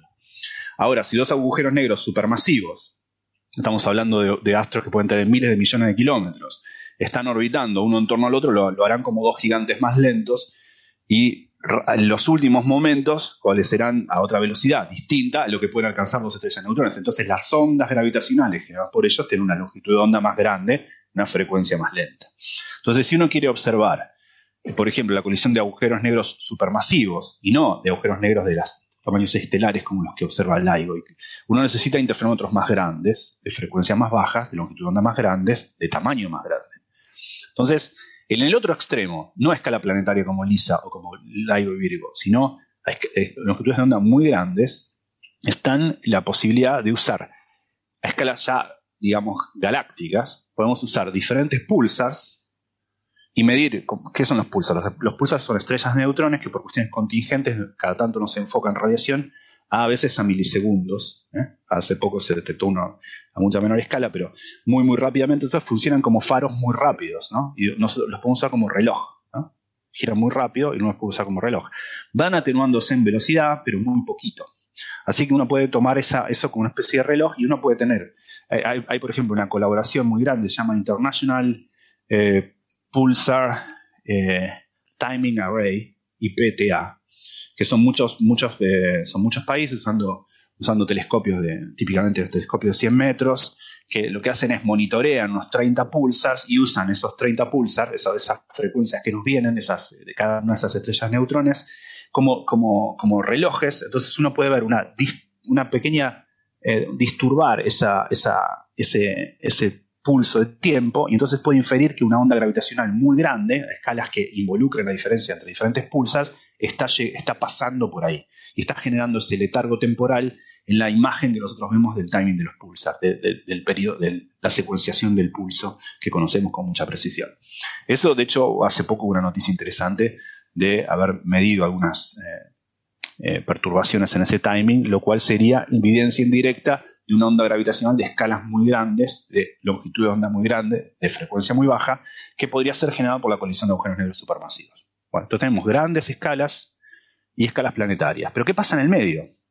Por ejemplo, eh, el IPTA, o sea, el International Pulsar Timing eh, eh, Array, lo que mide son longitudes de onda muy grandes. Y, estos miden longitudes de onda, LISA, o LISA, MAGI, LIGO, Virgo, Cagra, longitudes de onda muy cortas. Hay una ventana en el medio, una escala intermedia. Algo que no sea tan grande como las distancias entre pulsas y que no sea tan pequeño como las distancias entre planetas. Eso es, equivale a, decir, bueno, no tenemos una forma de detectar ondas gravitacionales del orden de los microhertz, de los microhertz, y es a la menos 6 hertz. Entonces la pregunta es, ¿cómo hacerlo? Bueno, eh, la idea es, busquemos algo que tenga no el tamaño de LISA, no el tamaño de tres pulsas, sino en el medio. Algo que tenga no escalas planetarias, sino algo más grande. Bueno, la, distancia entre astros. Estos astros pueden ser, por ejemplo, la Tierra y la Luna. O la Tierra y un satélite artificial, o incluso otros sistemas binarios, un, sistema binario que involucra un pulsar, algo así. Pero sistemas planetarios o de dos estrellas muy cercanas, o un, planeta y su satélite, o un planeta y sus satélites artificiales. Entonces, uno que, podría usar, podría usar ahora eh, el vibrar de una, de una, órbita de un sistema binario, por, caso la Tierra y su Luna, eh, el, escrutinio de cuán, cuán, cuánto eh, vibra esa, esa, órbita, hay, que, hay que parametrizarla muy bien, de hecho ellos en el artículo trabajan con que hay seis parámetros para describir la órbita de los objetos con mucho, mucho cuidado. Entonces uno lo que podría ver es si hay variaciones de esa órbita que pudiesen ser, que pudiesen ser interpretados como el pasaje de una onda gravitacional que, imagínense, ¿no? un astro está girando en torno al otro en el espacio-tiempo y de repente ese espacio-tiempo tiembla como una especie de alfombra donde estas dos bolitas están dando vueltas y entonces se ve perturbada esa órbita un poquito. Si esa perturbación es del tamaño característico de la distancia eh, entre, entre, los dos astros, grosso modo, en orden de magnitud, uno podría inferir el que pasó una onda gravitacional del orden de los microhertz a, a partir de ver cómo se perturbó esa órbita entre los dos cuerpos la Tierra y la Luna o lo que fuere. ¿no? Entonces, para eso necesitas eh, medir con mucha precisión esa órbita. primero parametrizarlo, hay seis, parámetros que ellos usan, que tiene que ver centricidad, la masa reducida entre los dos, hay seis parámetros. Y también hay que tener un, monitoreo de esa, órbita todo el tiempo. Hay que conocer la órbita con mucha precisión. Bueno, con la Luna lo tenemos, porque tenemos, ¿cómo se llama? El, el, LR. Eh, LRO, eh, Lunar Reconnaissance Orbiter. Claro, no, el, el, bueno, hay un láser que va entre la luna ah, y el láser, la medición. ¿Cómo se llama? Eh, no me acuerdo. Creo que el láser. Eh, eh, luna, Luna Laser Ranging, creo que, es, que se llama Ranger. No, me acuerdo de la, la sigla, LLR. Experimento, algo así. Ah, claro, básicamente hay un, un, un, un, láser que va y vuelve a la luna. ranging Experiment. LLR. Exacto, bueno, LLR. Ese, range, eh, se usa para indicar distancia, ¿no? Es una palabra que significa distancia y, y, este experimento se usaba para, o se usa todavía, para medir con mucha precisión la distancia Tierra-Luna. Claro, así uno puede saber, por ejemplo, que está oscilando por otros fenómenos o que, de hecho, eh, previos cataclismos en la Luna, como colisiones, o también si se va alejando de a poco en su órbita. Pero en, diferentes frecuencias uno podría ver si esa órbita se va alterando. O también podría hacerlo artificialmente, con satélites eh, Laser Ranger, SLR, que es lo que se conoce como lo mismo. Pones un satélite, le envías láser todo el tiempo y mirás eh, cómo se perturba esa órbita. Ahora el sistema binario estaría dado por tu planeta y tu satélite. Entonces, de esa manera, con estos seis parámetros, uno podría reconstruir lo que hacen en este trabajo, es derivan una ecuación una ecuación parecida a la ecuación de Fokker-Planck. Para los que sean físicos, la ecuación de Fokker-Planck es básicamente cómo se perturba un sistema eh, cuando está en presencia de un eh, ambiente estocástico, por ejemplo, movimiento browniano, está dentro de un fluido. Entonces, uno tiene que tener en cuenta la dinámica entre los dos objetos y también las perturbaciones exteriores de las que no tiene tanto control. Entonces, hay una ecuación parecida a la difusión, que se conoce de Fokker-Planck, ellos derivan una ecuación igual. Es decir, cómo estos dos objetos que van orbitando se podrían ver esa órbita, esos parámetros, seis parámetros de su órbita se podrían ver alterados debido a que pasó algo eh, externo, y ese eh, en este caso no sería el movimiento browniano, sino ondas gravitacionales que perturban el espacio-tiempo donde estos dos astros están danzando. Y entonces ellos derivan una ecuación, y bueno, para meterse los ángulos, se parece, los que sean físicos van a encontrar, se parece mucho a las ecuaciones de Euler de, un cuerpo dando vueltas, porque al fin y al cabo es como una peonza. y entonces eh, derivan una ecuación y entonces proponen esto como un nuevo método para medir ahora ondas gravitacionales de una ventana que no podíamos, no podíamos medir, que es la ventana de los microhertz. ¿Y cuándo sería, qué fenómeno astrofísico sería ese que da origen a una onda gravitacional? Ese tipo es la pregunta que queda. Y entonces es cierto, al principio los agujeros negros supermasivos, por ejemplo, cuando dos galaxias grandes chocan, los agujeros empiezan a acercarse y luego empiezan a avanzar uno en torno al otro, al principio generan ondas gravitacionales de muy, baja frecuencia que podríamos detectar mirando los pulsars. Pero los estadios finales las ondas, cuando estás, los dos agujeros negros supermasivos están muy cerca, los estadios finales de esa colisión sí serían de una frecuencia baja, pero no tan baja, y llegarían al rango de los microhertz. Entonces podríamos mirando cómo se aleja, cómo oscila la Luna y nosotros en nuestra órbita, poder inferir, eh, si lo hacemos con mucho cuidado y parametrizamos con estos seis parámetros, según ellos, eh, inferir que pasó una onda gravitacional en microhertz que probablemente se debe a fenómenos tales como la colisión de los agujeros negros en su estadio final. Supermasivos. ¿no? Mm. Bien, bien.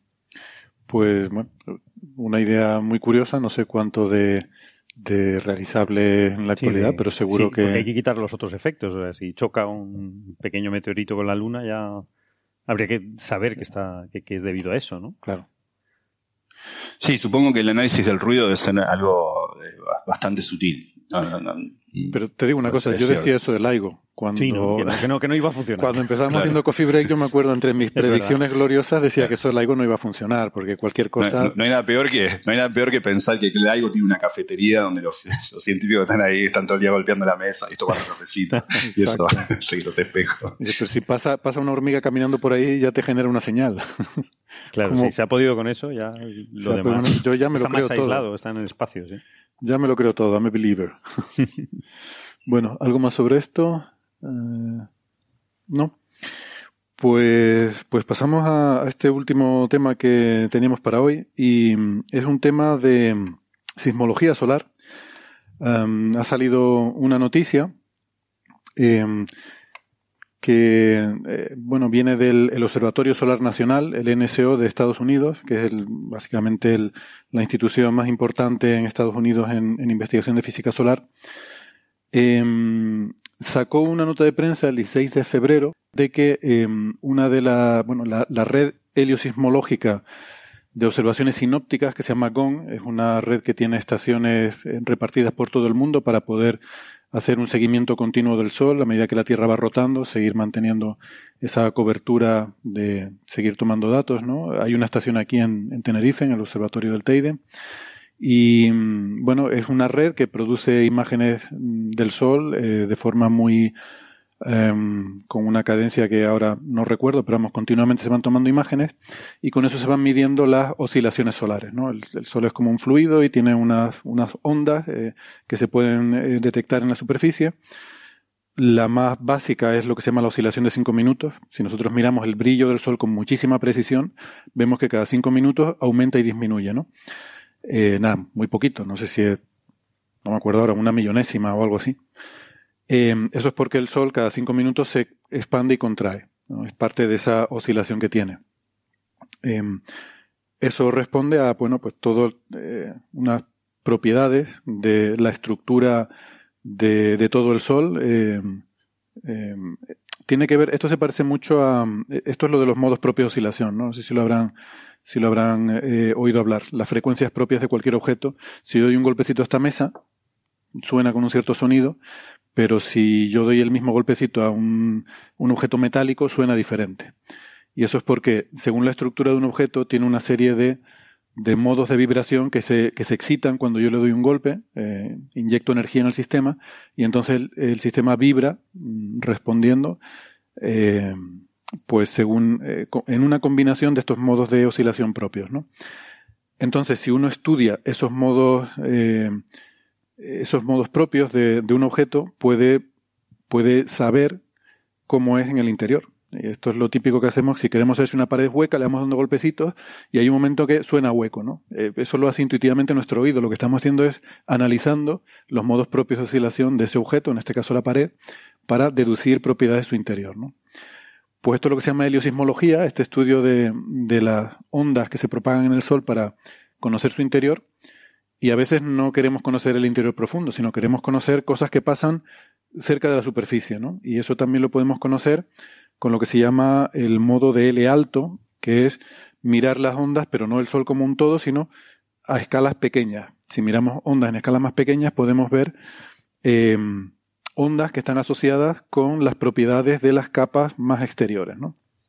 Entonces, bueno, esto es un tema que se ha, en el que se ha trabajado mucho, se ha desarrollado mucho, y la noticia que salió eh, el, el 16 de febrero es que con una nueva técnica que se está implementando eh, con la red GON y que es en la que se está trabajando en el NSO, em, se puede empezar a ver lo que hay en el lado oculto del Sol. O sea, el Sol tiene un lado que no es a nosotros, otro lado que está por detrás, y se trata de empezar a ver qué manchas solares eh, o, dónde, o detectar manchas solares en el otro lado del Sol, ¿no? Que van a venir, ¿no? Porque está girando. Que cuando el Sol rote... todavía no han llegado, que nos pueden afectar, pero que, que van a, antes de que nos, nos afecten, antes de que gire el Sol y, llegue a nosotros, ¿no? Exactamente.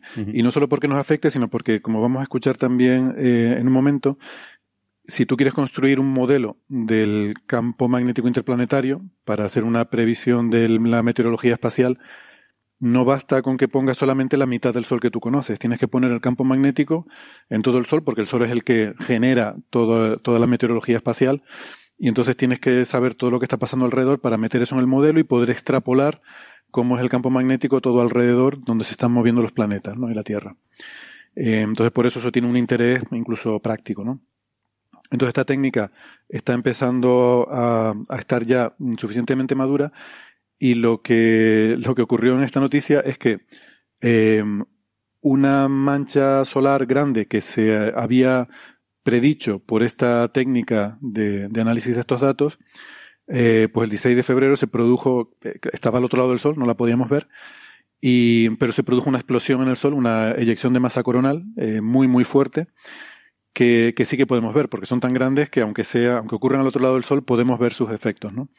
Entonces, antes de ver la mancha ya llegar a nuestro lado del Sol, que eso siempre te deja cierta duda porque ¿quién te dice a ti que no apareció después? O sea, que la que tú viste era realmente esa, ¿no? Eh, a lo mejor tú crees que has detectado una con estas técnicas heliosismológicas y luego tres semanas más tarde ves que aparece una mancha, pero ¿quién te dice que es la misma? O, no, y el problema es que van decayendo, van evolucionando y entonces si el campo magnético varía mucho, la mancha ya no se parece a cómo era por el otro lado. Entonces, claro. tienes esa duda, pero bueno pueden haber aparecido, pueden haber desaparecido. pues todo Pero lo básico, la emergencia de flujo magnético, que es lo que indica la mancha, es, la, es, es básicamente el mismo, ¿no? Eso no desaparece con una rotación. Pues nada, esta era un poco la, noticia que queremos contar y, eh, claro, a nosotros nos retrotrae, eh, ¿verdad, Westen? A, una, una, persona, una amiga que, que, fue quien impulsó todo esto y, de la que, de la que hay que hablar, que ya no está, ya no está entre nosotros.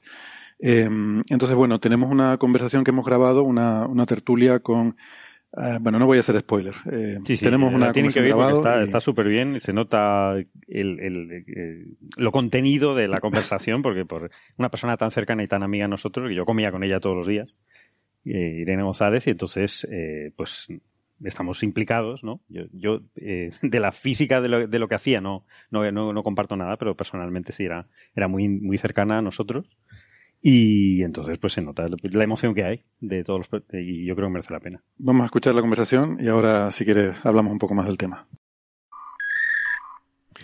Esta conversación que vamos a tener ahora, em, la verdad es que eh, es muy difícil para mí y supongo que también para mis compañeros que ahora les voy a presentar, porque para hablar de este proyecto de detección de manchas eh, en el lado oculto del Sol, em, tenemos necesariamente que hablar de Irene González, eh, que fue la pionera de este proyecto.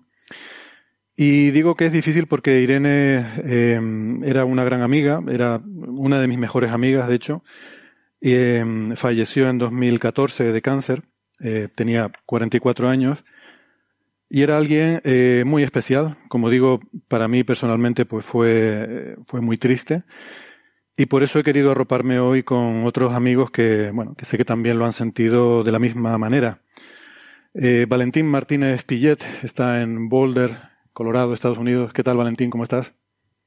Hola, buenos días, buenas tardes allí. Eh, estoy bien y encantado de poder participar en esta conversación sobre Irene eh, y sobre cómo contribuyó a detectar las manchas en el lado oculto del Sol.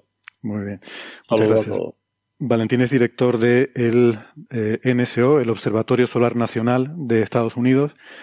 Y, bueno, fuiste el jefe de Irene y, eres el director de este proyecto eh, de, detección de actividad en el lado oculto del Sol. Tenemos también a Jesús Patrón. Eh, hola, ¿qué tal Jesús? ¿Cómo estás? Hola, buenas tardes. Encantado de estar aquí por el mismo motivo, ¿no? Yo mm, fui el director de tesis de, Irene y, por desgracia, ah, después de acabar la tesis con Irene, pues no seguí trabajando en este mundo de la, de la leosismología, con lo cual esto me, devuelve doble a doble a dos aspectos, la, la, ciencia que hice en su momento y recordar a Irene que, siempre es un placer. ¿no? Porque Jesús es investigador en el Instituto de Astrofísica de Canarias, ahora estás trabajando en eh, ingeniería, ¿no? En el área de instrumentación. En el área de instrumentación. Em, y tenemos también a Antonio Darwich. Hola Antonio, ¿qué tal? ¿Cómo estás? ¿Qué tal? Buenas tardes.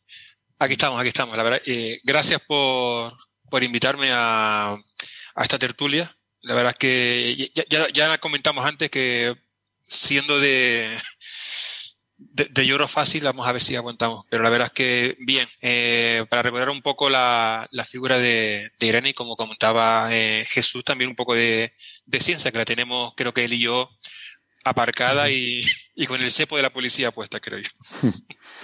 Sí, porque. Bueno, si ayuda, yo también tengo la ciencia aparcada, ¿eh? Ah, Pero bueno. estamos aquí con un montón de ex científicos. Eh, Antonio Darwich es doctor en ciencias físicas, eh, ha, sido astrofísico, experto en heliosismología, em, eh, ha estado también en el Departamento de Geología de la Universidad de La Laguna y ahora en el de Didáctica, ¿no? Eh, y de hecho es uno de los Coffee Breakers originales. Eh, participaste en el primer episodio de Coffee Break, en alguno de esos primeros, hasta que ya viste de qué iba esto y, y saliste corriendo. bueno, Antonio, por supuesto, su tesis doctoral era en, la misma área que la de Irene, en heliosismología, en aspectos teóricos sobre las inversiones heliosismológicas, cómo obtener información sobre el interior del Sol a partir de estas señales y sobre todo, pues, pues eso no era de, de, la promoción, ¿no? de la misma promoción de doctorando. Irene, Darwich y también Rafa García eran los, los tres doctorandos que había en el grupo de heliosismología en aquel momento, ¿no? Bueno, eh, pues sí, como decía Darwich, va a ser un poquito difícil, ¿no? Mantener ese equilibrio entre la parte emocional y la científica, eh, pero bueno, seguro que los oyentes van a ser comprensivos. Eh, realmente, aunque aquí vamos a hablar de esta técnica de imagen del lado oculto del Sol, la tesis de Irene era en otra cosa, eh, ¿verdad, Jesús? Era utilizar los datos del, del satélite SOHO, del instrumento MDI, para ser mapeados de los flujos de velocidad por debajo de la superficie, ¿no? Sí, eh, esta, esta, técnica, eh, la técnica de, diagramas de anillo, que se denomina, lo que pretende es em, sacar un, un, mapa con cierta resolución de las velocidades horizontales, horizontales por debajo de la superficie solar, en, la, en, la última, en las últimas capas, en, función, en función de la posición en el Sol. O sea, mm. son estudios locales, se basan en imágenes mm, relativamente pequeñas mm, comparado con sacar una imagen entera del Sol, sino secciones, de manera que localmente ves el comportamiento de los flujos de, velocidades horizontales. Hacer eso te puede permitir sacar mapas de los cuales puedes inferir eh, los flujos globales, meridionales o, más globales eh, en el Sol, ¿no? Entonces, esta, esta técnica que, empezó hace bastante tiempo, que el creador de ella fue Frank Hill, que fue mi director de tesis.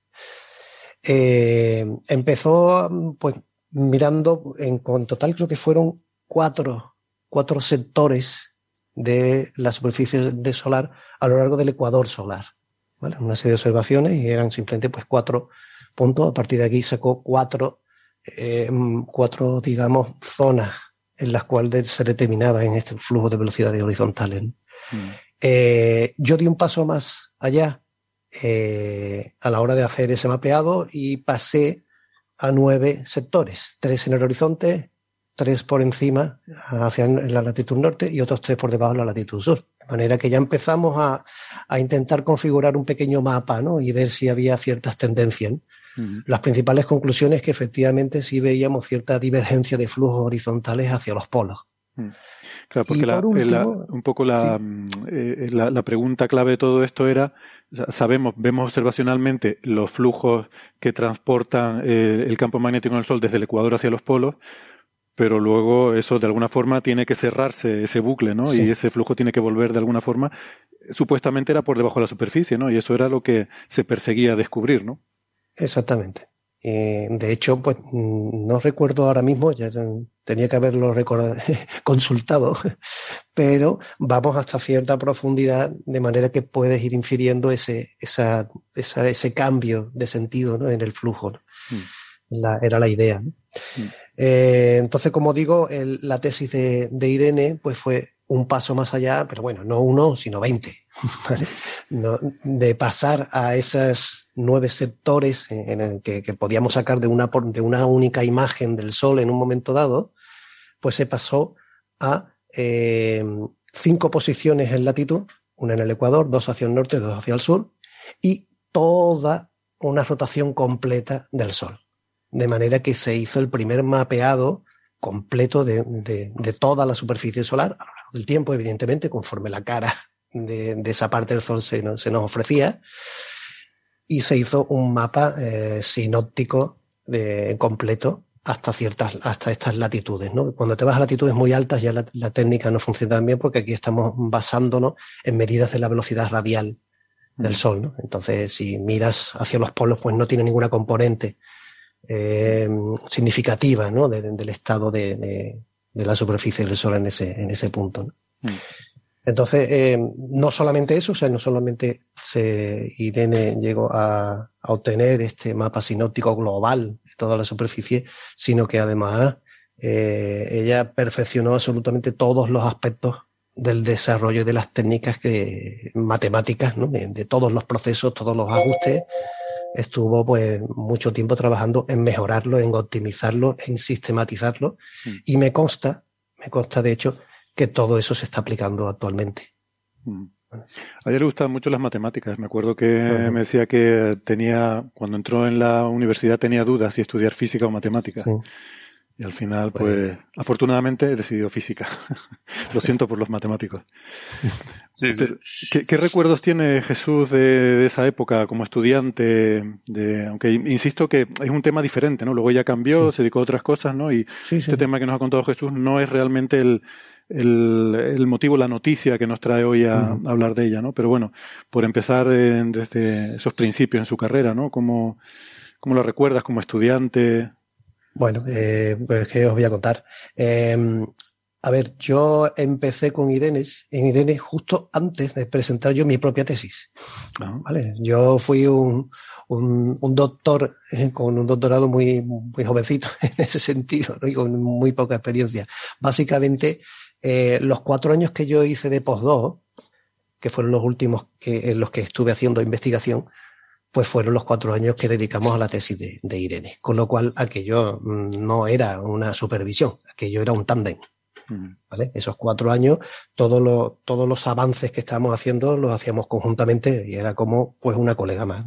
yo, yo, no me sentía para nada un director de tesis. Y bueno, en particular, pues todos conocemos a, Irene. Irene, eh, la, la, única imagen que se te puede quedar en la, la retina de, ella es una sonrisa perenne, continua, eh, súper real y, y súper optimista. ¿no? O sea, una persona con la que era simplemente un encanto trabajar ¿no? y estar. Mm, mm, sí, sí. Eh, y Darwich, tú en aquella época, pues bueno, también en, el grupo, eh, también estabas haciendo tu tesis doctoral al mismo tiempo. Eh, creo que tu supervisor era Teo, ¿no? Teo Roca. El mío es el. Era y Fernando Pérez. Ah, era sí, el, el, el, supervisor. lo que estaba comentando ahora, ahora Jesús, ¿no? Lo, lo, de la, lo de la sonrisa, es que me acuerdo un par de veces que incluso me llamó Tolete sonriendo, es que quedaba hasta... Sí, sí. E, e, era, de, todas formas, el... yo, no sé si la gente sabe, no sé si la gente sabe lo que es tolete. O sea, no sé si todo el mundo sabe. Era, era una palabra muy no, Yo necesito, necesito que alguien me lo recuerde. Esa palabra era muy de Irene, ¿eh? la usaba mucho. Sí, sí, y... la toletez era. Tía, pero es que solo se me ocurren otros sinónimos eh, canarios. Entonces. bueno, eh, bueno, quizás podemos decir que es una, forma, es una forma de decirte tonto, pero cariñosa, ¿no? Sí, exactamente. con cariño. El, la verdad es que el, grupo en ese momento eh, de sismología eh, básicamente estaba tocando no solo todas las partes del sol, sino todas las herramientas con todo tipo de resoluciones. Estamos desde la heliosimología global de bajo medio grado, la heliosimología de alto grado, eh, los anillos y después ya las técnicas eh, en ciernes, ¿no? La, las holográficas, ¿no? La de tiempo y distancia y lo, y, de, y lo que vendía con el, después con el Farsight con, con Irene. La verdad es que fue un, fue y sigue siendo, ¿no? Eh, una época bastante gloriosa del, del, grupo. Ahora sí es verdad que las cosas están teniendo más hacia la astrosipología, ¿no? Más que la, que la del Sol, que se está un poco concentrando en lo que es el, el alto L y, la, y el tiempo de distancia.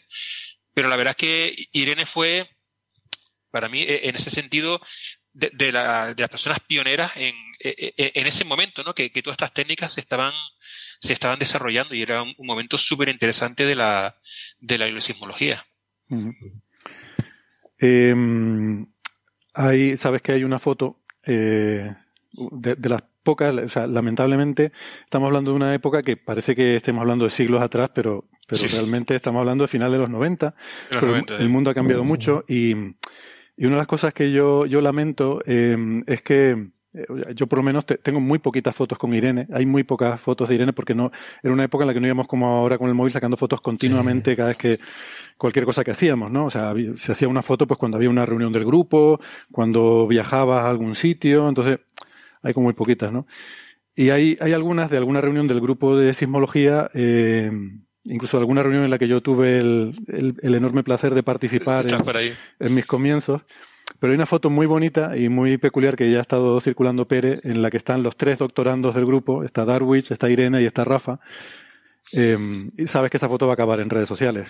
Eh, sí, no, más no puedes evitarlo. Te, tengo una exclusiva. Es que eh, cuando me, comentaste esto, eh, me, estaba acordando una, una vez, uno de los congresos que tuvimos en Gong en, en Boston, pues hicimos una, e-, estaba por ahí Irene de visita, estuvo, estuvo por casa, estaba comiendo. Eso es de la época en la que tú estuviste de postdoc en Boston, ¿no? En Harvard. Sí, en el año 98, por ahí 99. Y uno de los, de los amigos que hice allí se enamoró de Irene, pero como un vamos, como un loco. Eh, estamos en casa y estaba ella, en, su, en su tono, ¿no? Ahí vacilando, riéndose, no sé qué, no sé cuánto. Y también sabes cómo era ella, ella de, de, toquetear, ¿no? De, de, cariñosa. Claro, este chico que es americano, que siempre sabe que está ese metro de... Sí, ya. Tenían el distanciamiento social antes de la pandemia. Exactamente, ¿no? Pues claro, e, e, ella venía, le, sonreía, lo, tocaba, no sé qué, no sé cuánto, ¿no? Pues al, al par de días de, de, la fiesta, ellos, se fueron y el tío me, me comentó y dice, me he enamorado. yo, ¿de quién? Dice, de, de Irene, como decían los. Digo, eso dice, pero que, claro, no estaba acostumbrado a esa efusividad. sí. sí, pero se enamoró y cada X tiempo, bueno, cuando le comenté que, que falleció, eh, este hombre lo sintió muchísimo, ¿eh? Y mira que lo, conoció una noche, la conoció una noche, pero la, lo, lo, lo abrumó. Pero me acordé de eso, ¿no? De, ese metro de perímetro. de seguridad. Sí, hay de los americanos, ¿no? Es que es verdad que personalmente era una persona muy efusiva, eh, siempre muy alegre. Sí, sí. Em, y, transmitía eso, ¿no? Eh, una persona que transmitía transmitía vida, ¿no? Yo recuerdo un correo que envié aquí al poco de fallecer ella que hacía referencia el, paralelismo con las estrellas, ¿no? Que mm, las estrellas eh, que brillan mucho viven poco, ¿no? Y que quizás, pues, Irene a lo mejor medido en años, podríamos pensar que su vida fue corta, pero, pero es que brilló mucho. Eh, sí, sí, sí. Era una persona que derramaba vida, ¿no? Eh, Así que ahí eh, ponía también una anécdota, creo que era de, de Unamuno, que se decía que, mm, que, dormía mucho, no sé si 10 horas, 12 horas, una, una, exageración así, ¿no? Y una vez un periodista en una entrevista le, le, preguntó por esto y Unamuno le respondió, sí, pero cuando estoy despierto estoy más despierto que usted. Entonces, bueno, yo digo, digo, algo así de Irene, ¿no? Quizás vivió menos años, pero, pero los que vivió, vivió más que, por lo menos que sí. Héctor, si me dejas comentar una cosa por relacionada con lo que estamos hablando. Eh, yo eh, empecé a trabajar aquí en el NSO en el año 2013, en el verano del 2013. Estaba en Nuevo México, eh, pero regularmente iba a Tucson y cada vez que iba a Tucson pues veía a Irene y a Igor. siempre dejaba un día para poder ir con ellos y vi pues ese último año, fue muy duro. Pero una cosa que quiero decir es que cuando falleció, pues tuve que enviar un, mensaje a todo el observatorio, a todo el personal eh, para anunciar que había fallecido.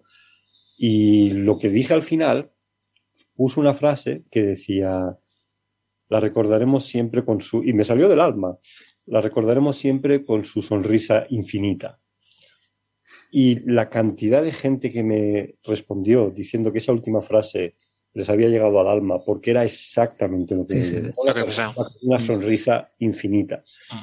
Y, a mí me salió porque era lo que yo veía en ella en ese momento. Yo la recordaba con esa sonrisa que siempre tenía, ¿no? tan maravillosa y tan abierta y una persona tan jovial. Eh, y, la cantidad de compañeros del observatorio que me respondió diciéndome gracias por esa última frase fue increíble. Yo la recordaré justo este, eh, estos mensajes de muchos de nuestros compañeros porque sin darte cuenta dices, esa, esa, imagen que tienes de una persona ha sido capaz de ponerle alguna frase y es justamente lo que ha transmitido y esa alegría. Sí, todo el mundo está de acuerdo con eso, ¿no? Era una persona genuinamente eh, transmitía esa, esa alegría, ¿no? Esa, esa vida.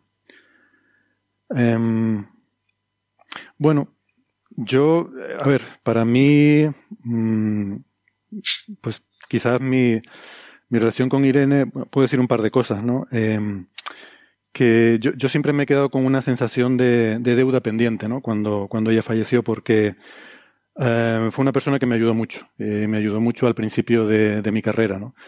Um, para mí fue una figura un poco como un mentor, mm, pero no un mentor científico, que para eso uno tiene normalmente los directores de tesis, eh, sino de, de, lo que es la vida en el mundillo académico y el mundillo de la investigación, ¿no? que para mí era un mundo completamente nuevo y que me llegó a abrumar eh, al principio, ¿no? me, supuso un, cierto shock. Y, y, en ese momento, pues, eh, pues ella ahí jugó un papel para mí muy, muy importante. ¿no? Eh, yo la conocí cuando estaba en la facultad porque estaba estudiando astrofísica y en aquella época tenían, el grupo de heliosismología daba una beca para un estudiante eh, para que subiera los fines de semana a trabajar en el observatorio, ¿no? Una cosa maravillosa. Eh, yo no sé si se sigue haciendo, pero me parece una cosa mm, absolutamente maravillosa. Y yo tuve la suerte de ganar esa beca. contigo, por ahí hemos pasado prácticamente todos. ¿Tú también pasaste? ¿Y tú, Darwich? Sí, señor. Sí, sí, sí. Estuve, yo una beca verano entera, estuve cuatro días a la semana. Mm. Bueno, yo, como soy mucho más joven que todos vosotros, no hice no había eso. Em, esto, bueno, la, mía era durante el curso, ¿no? Entonces tenía de, pues, entre semanas las clases en la facultad y los fines de semana, pues, tenía esa suerte de poder subir al observatorio y estar ahí aislado totalmente del mundo, ¿no? Em, y bueno, ahí, eh, pues, de becario en el grupo conocí, bueno, a Irene, también a Darwich, a Jesús y a todo el grupo de, sismología, que, bueno, era un grupo muy compacto, muy unido y, y una familia, ¿no? Y claro, la, cuestión es que yo en aquella época los doctorandos eh, los veía como, eh, no sé, los, los, hermanos mayores, ¿no? El espejo en el que te miras, ¿no? Lo que, lo que yo un poco aspiraba, aspiraba a ser, ¿no? Porque a mí me... Em, a veces bromeamos con que los estudiantes de doctorado son como lo último, el último eslabón que, que hay en la, en, la carrera científica, pero no, realmente escalones más bajos todavía.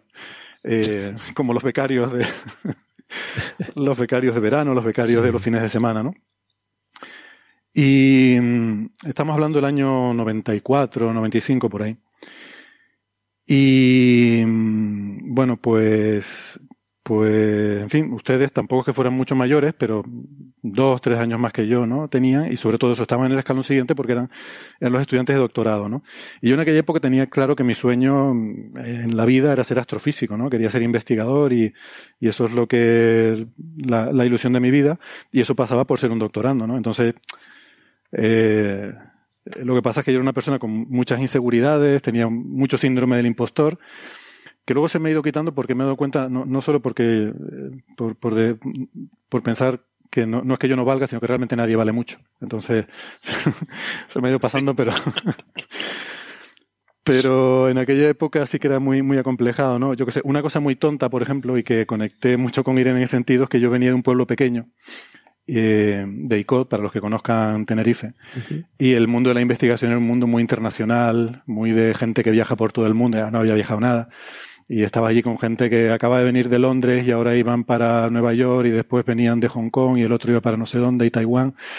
Y mm, bueno, pues es una cosa, no sé, ese tipo de, de complejos un poco absurdos, ¿no?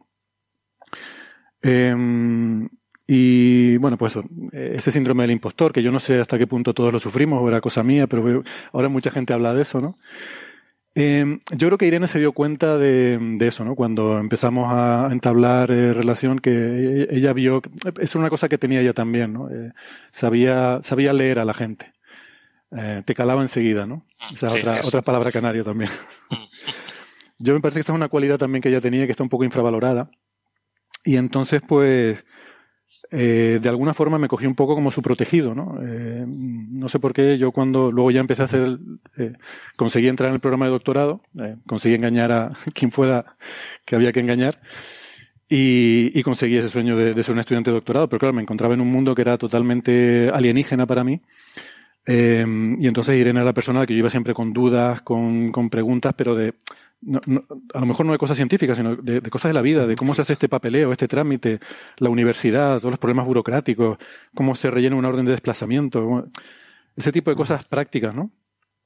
Y bueno, y, estaba siempre, siempre ahí, ¿no? Y por eso digo que para mí fue una figura muy de, mentor, de cuando tienes estos problemas, ¿no? La, la, el, el periodo de la tesis doctoral es un periodo muy crítico, ¿no? En la vida de, la carrera de una persona, que hay momentos en los que tienes ganas de tirarlo todo a la basura, que te parece que nada funciona, que te has equivocado, que tenías que haber hecho otro proyecto, que quieres dejarlo todo e irte a tu casa. Y. Yo, yo, yo a, a, Irene, el, cuando me, me, me, comentaste esto, estaba pensando, hubiese, hubiese sido una grandísima coordinadora de enseñanza, por ejemplo. Eh, por, el carácter que, tenía, me, me, recuerda un poco eso a, María Jesús Arevalo, el contacto que seguro que podría tener con el, con el alumnado, la, la, la, guía ¿no? que, que, podría ser. Yo, yo, creo que hubiese sido una, una grandísima, entre otras cosas, ¿no? Pero sí, sí. Para, para, para, empezar. Mm. Y después con toda la experiencia profesional que tuvo, yo creo que podría haber llegado coordinadora de enseñanza de, vuelta al, al menos. Instituto de Astrofísica de Canarias, ¿no? Ah, perdón, es verdad que estamos... Gracias, gracias, sí, señor. Uh -huh. Un poco la, la, la conexión ¿no? entre la, lo, lo, que es la investigación con lo del programa de doctorado y con, y con la sí. Universidad de la, de la Laguna. Uh -huh. Bueno, pues eso, total, que, que yo creo que me, ayudó muchísimo al principio de mi carrera y pues, pues le, guardo una gratitud eterna, ¿no? Y por eso cuando alguien así fallece, pues te queda... Yo recuerdo que una sensación que tuve y en 2014 es como de, de que se te queda una deuda que ya no vas a poder pagar eh, nunca en la vida, ¿no? Y bueno, pues quizás por eso pues me, me viene bien decirlo ahora en público, ¿no? Y um, ya que no se lo dije a ella en vida, que esas son otras, bueno, son cosas también que tenemos las personas, ¿no? Que a veces, mira, un consejo desde aquí a quien nos pueda estar escuchando, si tienes algo bueno que decirle a alguien, hazlo ya. Aprovecha y no, no, tiene sentido no hacerlo.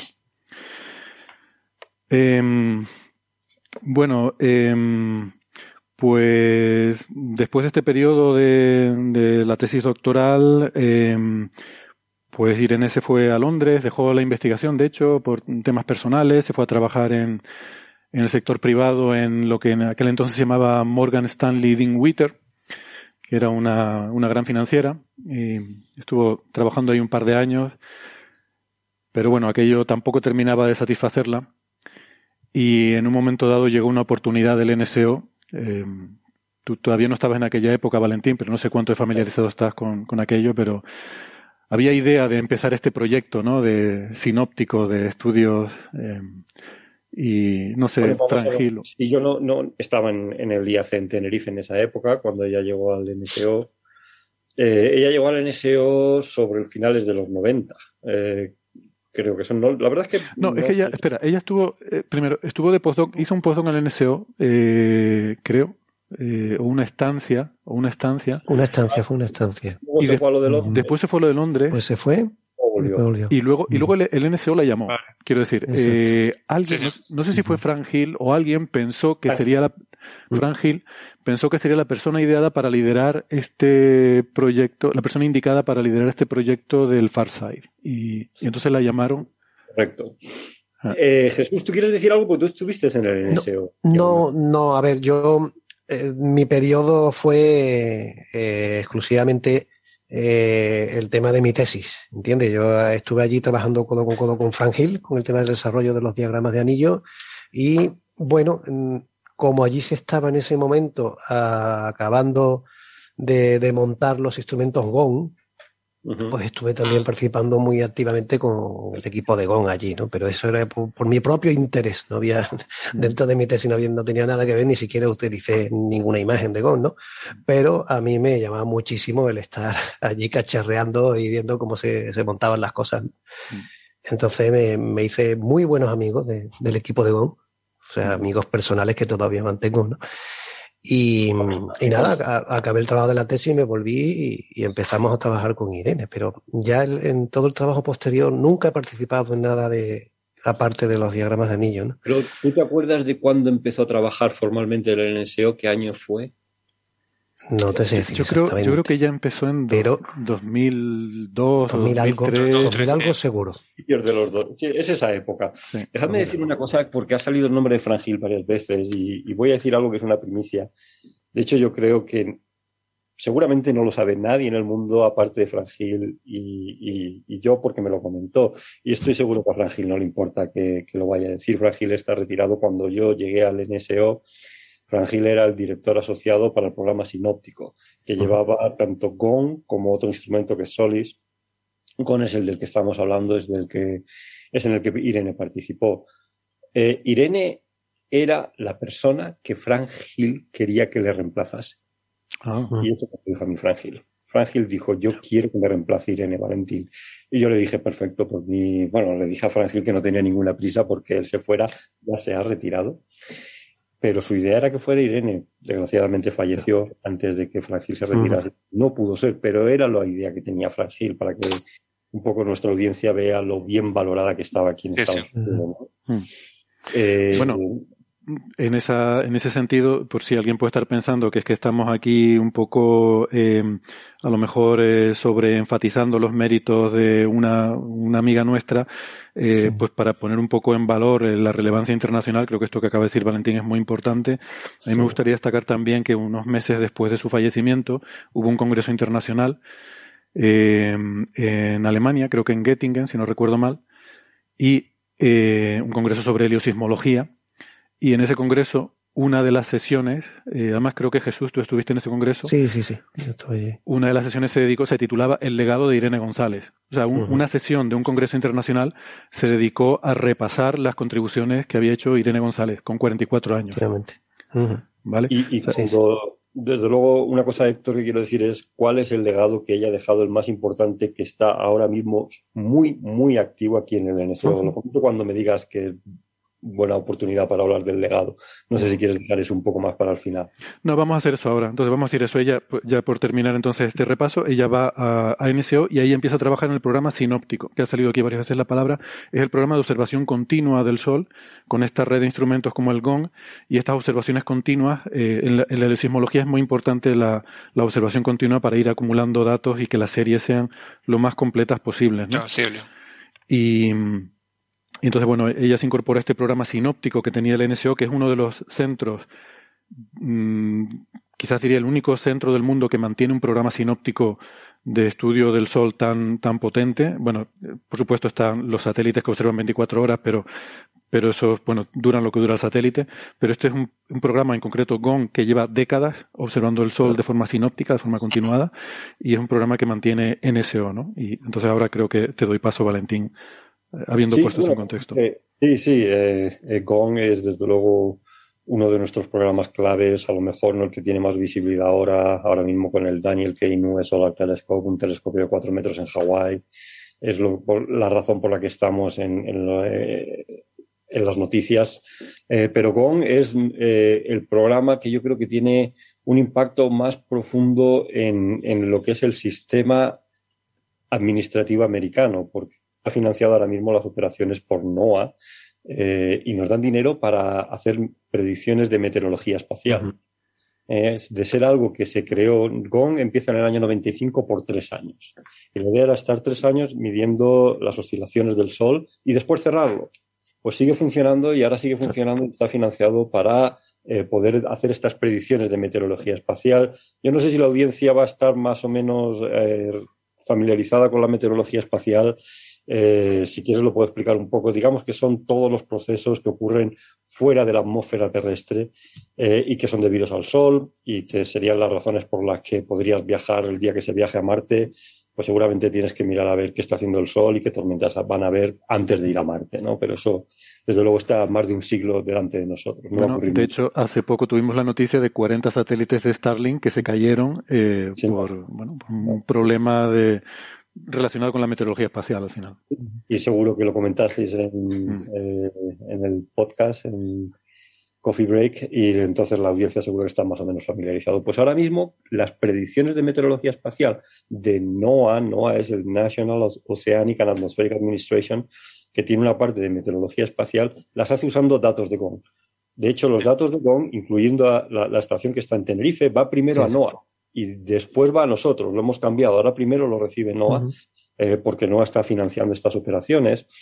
Y cuando ocurre aquí en Estados Unidos que se va a cerrar el gobierno americano y de vez en cuando estas cosas pasan aquí, que no hay dinero eh, estatal y cierran el gobierno, el gobierno se va todo el mundo a casa, recibimos una carta de NOAA que nos dice, os podéis ir a casa si se os acaba el dinero porque el gobierno ha cerrado, pero GON tiene que seguir estando funcionando porque GON es vital para la seguridad de los Estados Unidos de América. Es, lo que, es la carta que recibimos, ¿no?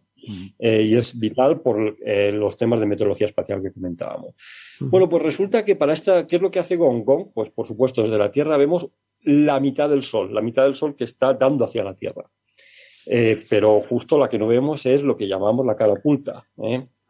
Eh, por supuesto, eh, desde la Tierra no podemos ver eso, pero con heliosismología podemos empezar no a verlo, que hay gente que dice verlo, podemos empezar a sentir qué es lo que hay ahí.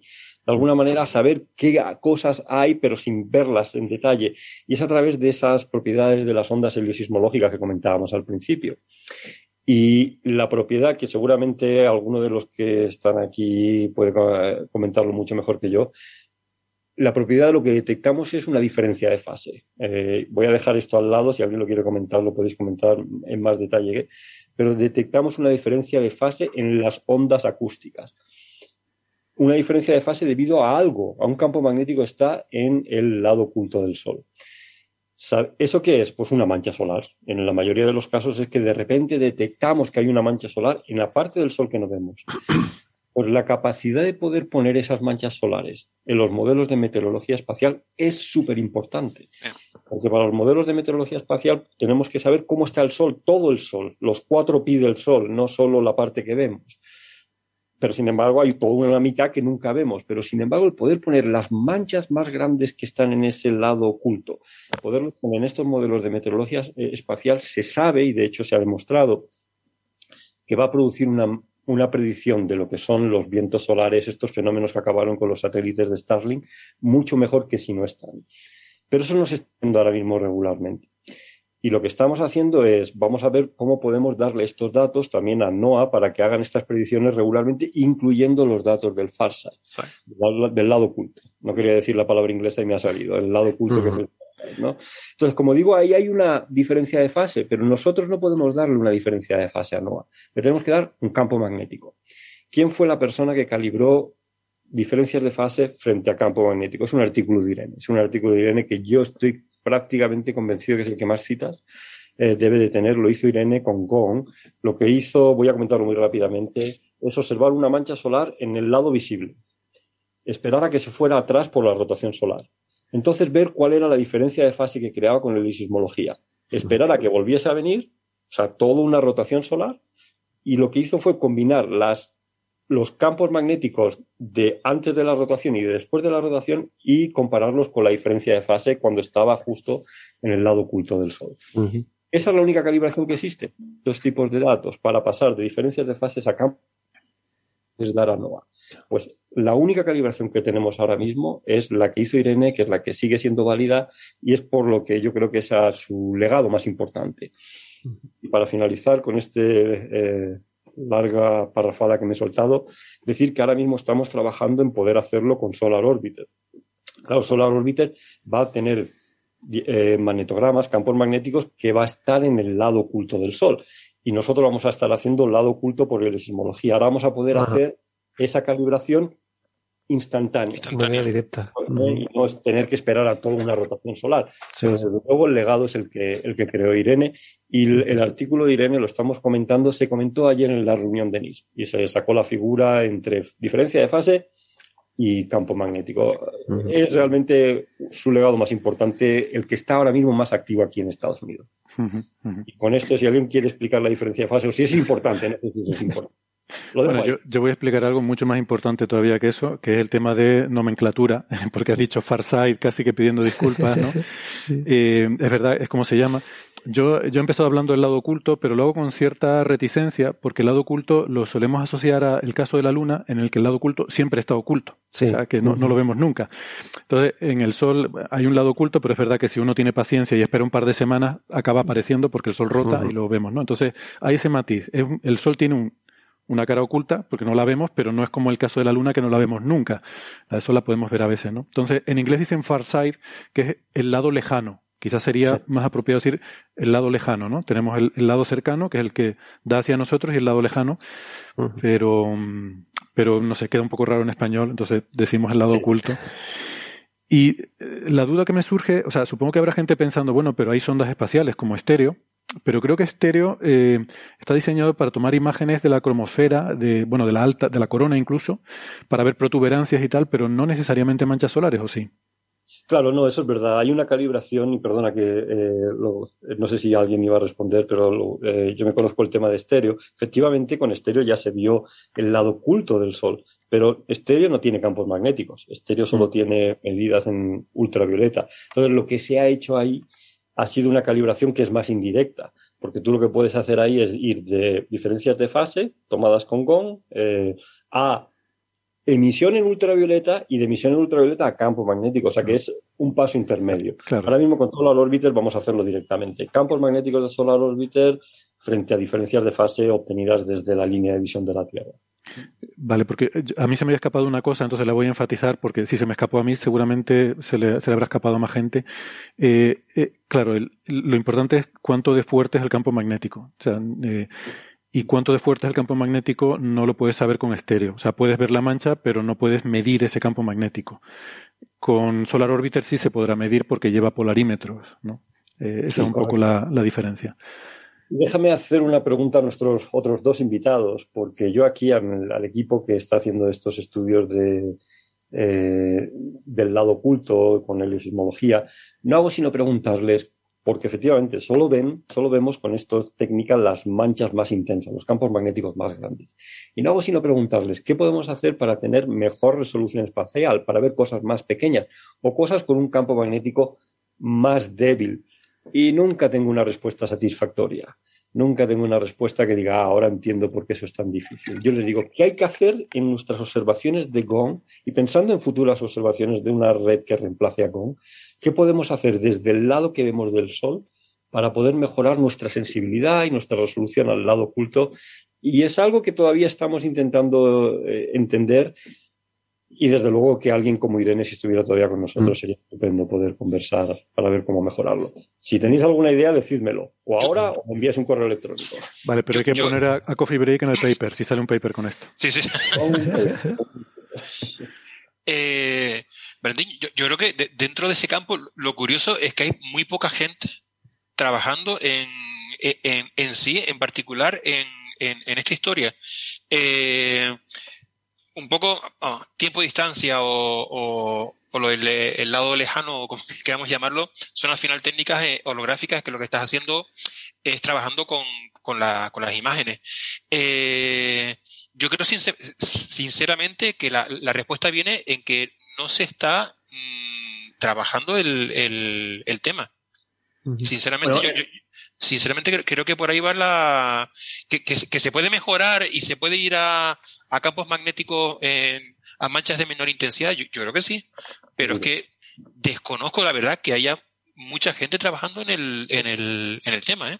bueno déjame comentarte que yo aquí estoy forzando a que Kiran que seguro que conoces está trabajando en eso y está colaborando con Charlie Lindsay, eh, mm. que es el que tuvo la idea original de teórica, ¿no? De, cómo hacerlo, ¿no? Y con quien Irene colaboró muchísimo. Charlie Lindsay está aquí en Boulder eh, y los dos están pues, Saludos de mi parte, Valentín. Ah, pues, sí, Yo tuve muy, muy, muy, buen contacto con Charlie durante la estancia. Un, investigador increíble. Eh, todo un, personaje. Es un personaje. un personaje. iba, a decir que es un personaje. No, no, pero a, la vez una persona brillante, un genio. es realmente un genio. ¿no? Y que tiene las, digamos, las características de los genios, lo voy a dejar ahí. Eh, eh, entonces, eh, no, los tengo trabajando y, les hago esta pregunta y todavía no tengo una, respuesta satisfactoria. Y de alguna manera, sabiendo que tengo a Kiran y a, Charlie Lindsay trabajando en esto y que no hay una respuesta satisfactoria, es porque es un tema de investigación, es que no hay una respuesta satisfactoria. No, no, no, yo por lo que sé, es un tema bastante abierto. Eh, en su momento, cuando intenté entender, porque la verdad es que desde el punto de vista educativo, eh, intenté un poco algo para explicar lo que es la, eh, la técnica esta del, voy a decirlo, del far side o del tiempo de distancia, y es infinitamente complicado el poder traducir eso que, que, se hace ¿no? A, al público un poquito más, más, más, normal. Y este tipo de, de, técnicas, las holográficas, son técnicas sísmica, de simbología terrestre y geofísica, bastante desarrollada desde los años 70. Eh, en, el caso del Sol tenemos grandísimas ventajas de que el Sol es mucho más homogéneo comparado con lo que es la, la, la, Tierra. Y viendo cómo está la, eh, eh, este campo en, geofísica, te digo, el salto que tenemos que dar en, el Sol es invertir en más gente y, y esfuerzo, que creo que por ahí van los tiros. Sí, correcto. Eh, estás diciendo que es muy difícil de explicar. Y he hecho una cosa que yo sé que para algo que es eh, radiofónico es malo. Eh, no sé cómo lo podrá solucionar Héctor, pero lo que he hecho es poner un, un link de una explicación que proponemos en nuestra página web con una imagen en donde intentamos explicar qué es lo que pasa con esas ondas de sonido y cuando encuentran una mancha, cómo pierden la fase y, y por qué somos capaces de verlo pero esa imagen que, la que, nos costó muchísimo al final poder decir cómo podemos poner en una gráfica la idea de cómo se detectan estas manchas en el lado oculto del Sol. Es la que pusimos y ha recibido elogios y ha recibido todo tipo de críticas. Yo no sé si hay algo que se pueda mejorar, Héctor, si lo puedes poner en algún sitio de... sí, esto irá eh, con cada episodio en, el, eh, en la página web tenemos eh, referencias y documentación, ah. entonces lo incluiremos ahí con las referencias y, y, los más cientófilos pues pueden ir ahí a encontrar esa página web. ¿no? sé si lo, veis que pone... Sí, yo lo estoy viendo. Sí, Y luego con manchas, ¿no? Exacto. pues es lo más que logramos después de horas. Bastante ilustrativo. Bueno, em, esto eh, es genial como introducción, pero llevamos 45 minutos hablando y no hemos hablado del motivo por el cual eh, estamos, eh, o sea, cuál es la noticia que, nos ha impulsado a, sacar todo esto, a hablar de Irene y hablar de todo esto en Coffee Break. Yo, confieso, Coffee Break. yo que soy seguidor de Coffee Break, sé que os pasa esto con frecuencia. ¿eh? Sí, sí, sí, no te voy a engañar. Eso. Pero te voy a decir una cosa. El Coffee Break empezó en 2015. O sea, llevamos siete años de, Coffee Break. Eh, yo confieso que durante estos siete años he vivido con el, eh, un poco el miedo, la inquietud de decir, bueno, en algún día eh, saldrá algo, alguna noticia que nos obligará a hablar de Irene. porque, porque para mí, bueno, como les he dicho, era, era algo que, mm, bueno, me, inquietaba, ¿no? El decir cómo, cómo podemos hacer un programa que le haga justicia, que mantengamos ese equilibrio entre que esto es un programa de ciencia y que no, bueno, creo que vamos bien, ¿eh? eh la verdad que estoy, estoy contento. Esto está yendo mejor de lo que yo esperaba. Y, pero sí, tenía el temor de que esto ocurriría y efectivamente ocurrió hace un par de semanas. Recibimos un correo de nuestro, eh, nuestro amigo Pere Pallé, mi primer jefe, cuando yo era becario en, allí en el observatorio, en el que nos enviaba un, correo con una nota de prensa que había salido del NSO y nos proponía justamente esto, ¿no? Eh, mira, esto, una noticia que acaba de salir. Eh, la noticia, esta fecha del 16 de febrero, con lo cual es que además casi casi coincide exactamente con el aniversario del fallecimiento de Irene, que falleció un 14 de febrero. Y parece, yo, no sé si esto es coincidencia, Valentín, o es capricho del sol, o, pero salió esta noticia con la, eh, bueno, eh, la predicción con estas técnicas del far side, del lado oculto del sol, de una mancha solar eh, grande en el lado oculto del sol que, bueno, que se ha, que se ha comprobado, ¿no? Fue, fue coincidencia. Eh, sacamos esa nota de prensa porque esa región activa que estaba en el lado oculto del Sol tuvo una expulsión de masa coronal preciosa. Eh, de hecho, hay una imagen tomada por Solar Orbiter que es absolutamente increíble. Es, yo creo, la imagen más bonita de una expulsión de masa coronal que nunca jamás hemos tenido. A mí es la que me dejó realmente maravillado. Entonces, ¿qué es lo que pasa? Que vimos la expulsión de masa coronal por la, porque es un proceso 3D eh, en tres dimensiones y que ves el, resultado final. Pero lo que es la región activa que la creó estaba en el lado oculto y no se veía. Pero sin embargo sí se había detectado con estas técnicas de ilusionismología. Este, perdona, este es el vídeo que está en la página web, en el blog del NSO, que aparece un vídeo de una eh, CM. Eh, creo que sí. Espero que sí. sí, seguro que sí. Eh, yo si quieres luego lo compruebo, pero sí, seguro que sí. Lo que pasa es que el que tenemos ahí yo creo que es de Lasco y de Soho. Al menos, no sé si luego eh, sintoniza con, con el de eh, con el de Solar Orbiter. No, el que ves ahí es, es todo. Es, es Soho, ¿verdad? Sí, es que tiene toda la pinta, se parece al de Soho, vale. Sí. yo si quieres luego te puedo enviar la imagen de de, de Solar Orbiter, que es eh, tomada con el instrumento ultravioleta, con el equivalente de, de del, de, del, EU, del EUI de, de Soho. Y, y verás lo bonita que es esa imagen, ¿no? Pero fue una, una coincidencia, eh, si quieres, a lo mejor el Sol eh, decidió hacerlo en honor a Irene, o al menos se debería llamar la expulsión de masa coronal de, de Irene, porque eh, Vimos la expulsión de masa coronal, no se sabía de dónde venía, pero sabíamos que había una región activa que efectivamente se confirmó que luego, cuando rotó para el lado visible desde la Tierra, que estaba en esa parte oculta del Sol porque la habíamos detectado con heliosismología y por eso sacamos la, nota de prensa. Mm, mm. O sea que este, bueno, pues eh, es la, primera confirmación de que esta técnica ya está madura, digamos que ya, ya se puede usar para para operaciones. Perdona, eh, yo, les dije, o sea que nosotros, de hecho nosotros un año antes, para Acción de Gracias, nos pasó algo parecido y sacamos eh, las notas de prensa que antes os he puesto. Eh, y dije, hombre, es que no podemos, esta técnica está muy madura. Cuando hay algo que es muy intenso, sabemos que efectivamente hay una región activa detrás y no podemos estar sacándolas constantemente cada vez que ocurre una de estas regiones activas. Pero en este caso, como coincidía con la expulsión de masa coronal, pues sacamos la, nota de prensa. Muy bien. Sí, es muy maduro.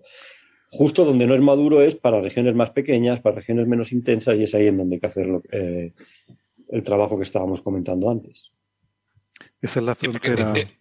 Es que el, que Irene estuvo trabajando también bastante en, eso, en, esa comparación entre la señal sísmica y la señal eh, eh, magnética, eh, que, a veces no, no, hay esa correlación entre, entre ambas, porque claro, al rotar puede que las manchas también pierdan esa, esa intensidad, entonces la correlación un poco se pierde y era un trabajo muy interesante que es el, vamos, en lo que ella y hay zonas en donde detectamos señal sísmica, pero no hay campo magnético, es ruido. ¿Cómo reducir el ruido sísmico? Es donde están ahora mismo Charlie Lindsay y Kiran intentando trabajar, porque eso confunde demasiado. Eso es lo que más confunde ahora mismo. Sí, sí. A ver, eh, hay señal sísmica y no hay campo magnético ahora, pero claro, o sea, el, el problema aquí es que las escalas temporales de las manchas son parecidas a las escalas temporales de rotación del Sol.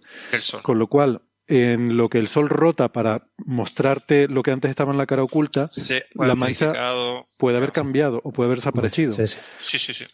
Entonces aquí quizás Solar Orbiter puede jugar un papel fundamental, porque sí te puede dar esa información simultánea. a lo mejor aquí ahora hay una oportunidad que se abre gracias a Solar Orbiter de dar el siguiente paso en estas técnicas.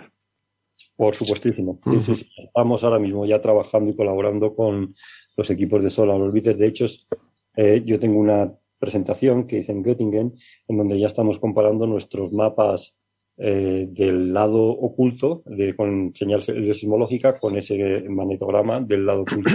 Ves zonas en donde hay señales, pero no hay campo magnético, eh, y zonas con campo magnético y donde no hay señal heliosismológica, en la zona del ruido, pero luego las zonas más intensas sí se reconocen bien. Pero hay efectos de perspectiva que hay que tener en cuenta. O sea, ves de hecho, es curioso que si ves una región activa que está justo en la parte opuesta del Sol, es decir, eh, a 180 grados de la línea de visión del Sol, esas son las que mejor vas a ver. Aquellas que están cerca de la parte del limbo solar, que estarían a 90 o 270, o un poquito más de 90, un poquito menos de 270, esas las ves menos desde la Tierra. ¿no? Entonces hay todo tipo de efectos que hay que corregir. Y otra cosa, yo si estoy aprendiendo de esto es por lo importante que es para la meteorología espacial y por cómo lo estamos proponiendo para la nueva generación de, eh, la red GON, eh, es que hay un límite en la resolución espacial que puedes tener, porque no puedes ir por debajo del tiempo que una onda, que las ondas sísmicas de los modos adecuados tardan en dar al Sol entero, que eso son seis horas. O sea, no puedes ir a resoluciones espaciales mejor que seis horas con estas técnicas. O sea que hay limitaciones que no son obvias, sobre todo para los que estamos más familiarizados con técnicas ópticas, eh, que son intrínsecas a este tipo de medidas. Resoluciones espaciales, eh, unidades de horas, quieres decir que por la velocidad del sonido, supongo. He dicho resoluciones espaciales, perdón, resoluciones temporales. temporales, vale. Temporales. O sea, no puedes ir por resoluciones temporales más bajas de seis horas, porque eso es lo que va a tardar una onda en recorrer el Sol, y es en esa onda en donde estás midiendo esa diferencia de fase entre su ida y su llegada. ¿no? no puedes ir por debajo de seis horas. No podemos producir campos del lado oculto del Sol cada hora, porque van a ser idénticos prácticamente. Eh, sí, pero bueno, eh, o sea, horas son escalas temporales muy cortas para evolución de, por lo menos de manchas solares. regiones más pequeñas, pues ya sí, pero manchas solares no sería, no sería tanto problema, ¿no? Pero, bueno, eh, claro, igual esto lo tendría que haber explicado antes, pero cuando estamos hablando de Solar Orbiter es porque efectivamente es la única misión que tenemos que nos da una perspectiva diferente, está orbitando en torno al Sol y nos da datos desde diferentes perspectivas del Sol y además tiene polarimetría, que es lo que nos permite medir el campo magnético. O sea, no solo ver una mancha, sino medir cuánto campo magnético tiene. La gente tiene muy en mente la sonda Solar Parker, porque se ha hablado mucho de ella, es posible que ahora hablemos un poquito más también, eh, que está muy bien, va a hacer muchas cosas eh, y se va a acercar mucho al Sol, pero la sonda Parker no tiene esa capacidad de hacer esas medidas polarimétricas de la intensidad de campo magnético. Las sondas estéreo, que nos dan una visión tridimensional, pues tampoco eh, tienen esa, esa capacidad de hacer esa medida del campo magnético, ¿no? Tenían un magnetógrafo, en la definición original de la misión estéreo había un magnetógrafo, pero luego por problemas presupuestarios lo primero que cayó fue el magnetógrafo. Mm. Y recuerdo que alguien de NASA vino al IAC a preguntarnos si construíamos un magnetógrafo para, para, para estéreo con dinero con financiación española. En ese momento estábamos construyendo los polarímetros de, tanto el telescopio de La Palma como eh, de, la torre VTT. Teníamos algo de experiencia en instrumentación parecida, pero no para espacio. Eh, y no recuerdo, yo sé que estuve en las conversaciones, no acabó en nada, eh, pero luego finalmente el magnetógrafo que tiene Solar Orbiter, el liderazgo fue primero del IAC eh, mm. y ahora pues es del, IAA, pero el magnetógrafo que está volando en Solar Orbiter está coliderado entre Alemania y España, al 50% prácticamente. Muy bien. Bueno. He puesto eh, la imagen de, la eh, expulsión de masa coronal de Solar Orbiter, esta que digo que tanto me gustaba en la nota de prensa de la ES. Perfecto, pues irá también a las referencias. Em, yo, bueno, estoy muy orgulloso porque creo que eh, lo hemos hecho muy bien. yo creo que solo tuve un momento de debilidad cuando Valentín habló de la sonrisa infinita, eh, pero de resto creo que hemos aguantado bien. No sé si tienen algún eh, comentario final de conclusión, pero creo que... Mm, sí, Darwich, tienes, tienes el micrófono cerrado. Ahora, yo quiero volver a hacer algo del sol. Oye, pues hace falta gente, ¿eh? Seguro que Valentín te lleva para Boulder. Uno, no, ya, ya, ya, ya estoy viejo. Eh, pero no, eh, el, lo que estabas comentando, la verdad es que hablar, aunque sea así muy, muy por encima, ¿no? De lo que es el, el sol, las cosas que, que se hacen y que se harán. Y recordar, pues, el, el grupo de, de sismología, de física solar del IAC y sobre todo Irene, la verdad es que me, has hecho el día. La verdad es que lo, he pasado, lo he pasado pipa. Muy bien. Yo también agradezco la invitación, Héctor, y, el haber pasado este momentito recordando a Irene y, aquellos tiempos. Ha sido un placer. Eh, me, me queda un poco de pena que no haya podido venir Pérez, eh, que, es un poco el instigador de todo esto, ¿no? Al final él tiró la piedra y escondió la mano. Sí. Nos metió en este jaleo. Pero, no podía, no podía venir hoy, tenía otros compromisos, pero. Yo quería darte las gracias a ti también, Héctor, y, a Pere, porque sé que es quien tuvo la, idea original, me hubiera encantado que estuviera aquí. Y simplemente decir que no sabía muy bien qué iba a contar, yo no sabía que me iba a enrollar como hemos enrollado con todo lo de la meteorología espacial, pero desde luego lo de la sonrisa infinita sí quería decirlo. Eso lo tengo sí, Y deciros que ese último año lo recordaré toda la vida. Eh, ese último año de cada vez que iba a Tucson, iba a verlos y claro, fue el último año, el último año de Irene. Claro. a mí lo tendré siempre en mi recuerdo lo que, lo que les vi pasar. Sí, mm, mm, sí. Bueno, em, pues vamos a despedir a Jesús. Em, Valentín, me habías prometido que te podías quedar un ratito para hablar de Eugene Parker. ¿Cómo lo tienes? 20 minutos tienes, no más. Mm, suficiente.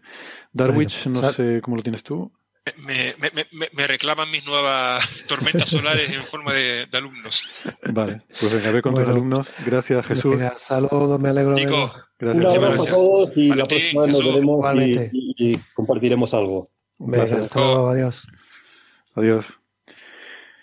Bueno, eh, estos días también hemos conocido el fallecimiento de Eugene Parker, ¿no? Eugene Parker de la Universidad de Chicago, del cual hemos hablado muchas veces aquí y siempre se decía que no, no va a haber un premio Nobel en física solar, pero si hubiera alguno, sería para Jim Parker. Ahora ya sabemos que no va a ser, porque eh, uno de los requisitos es estar vivo. Eh, pero quizás es la persona, la, figura más legendaria de, de nuestro campo. Eh, puedo empezar quizás siguiendo la línea de contar batallitas antiguas de, los tiempos de becario. recuerdo, tengo una anécdota. ahora Elías se ha compartido una, eh, la noticia del fallecimiento de Parker recordando la visita que hizo en el año 94 para un congreso y la escuela de invierno, creo, del IAC. Eh, estuvo aquí en Tenerife en el año 94. Eh, en ese año yo estaba de becario en el, en el observatorio.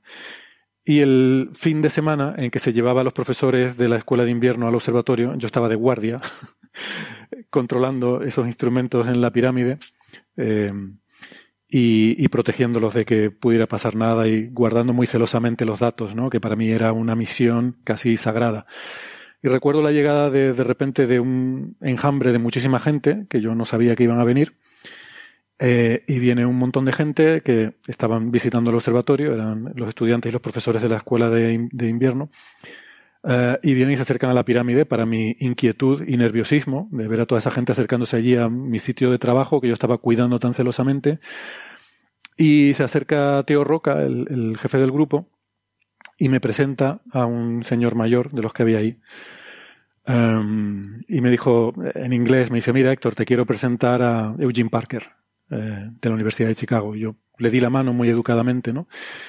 Y Teo le, dijo mi nombre a Parker. Le dijo, este es Héctor Socas. Le dijo, hizo algún comentario más que no voy a reproducir aquí, que va a quedar entre nosotros, pero um, que en, aquel momento no, le di mucha importancia, pero ahora pienso que Eugene Parker escuchó ese comentario de Teo sobre mí y ahora pues, creo que es uno de los highlights de mi vida.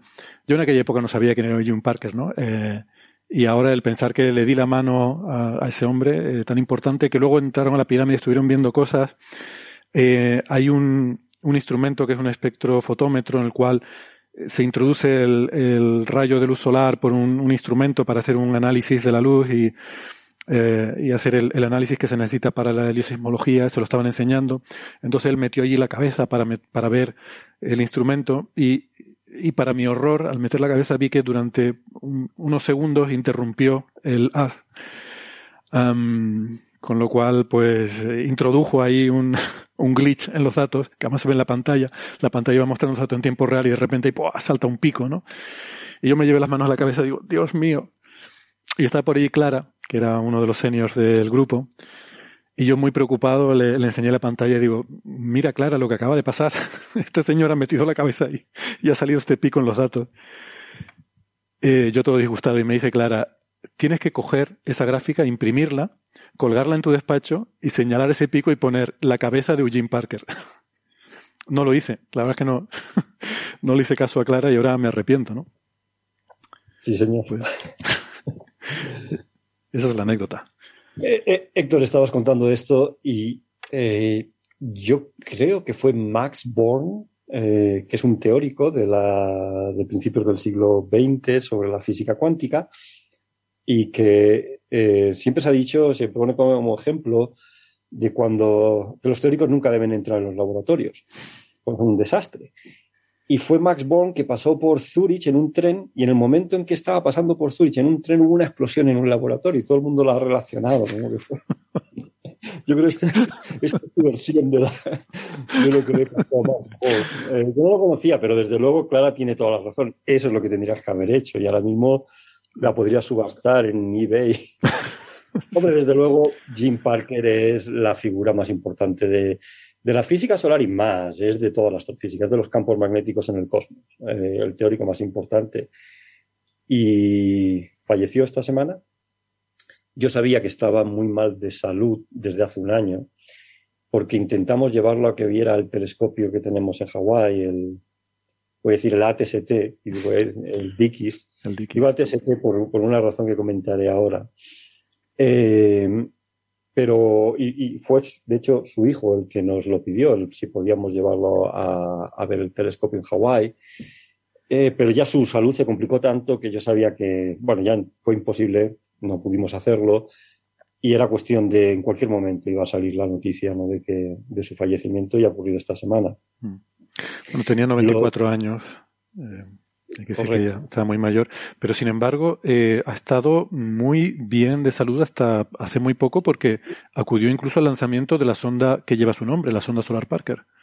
Correcto, que fue en 2018 eh, y él estaba presente, iba en silla de ruedas ya, eh, pero yo creo que vi una charla de él cuatro, sí, recién llegado aquí a Estados Unidos en el 2014 y en donde todavía utilizaba las transparencias estas con, que, que hay que poner escritas a mano, en fin, muy, muy eh, clásico.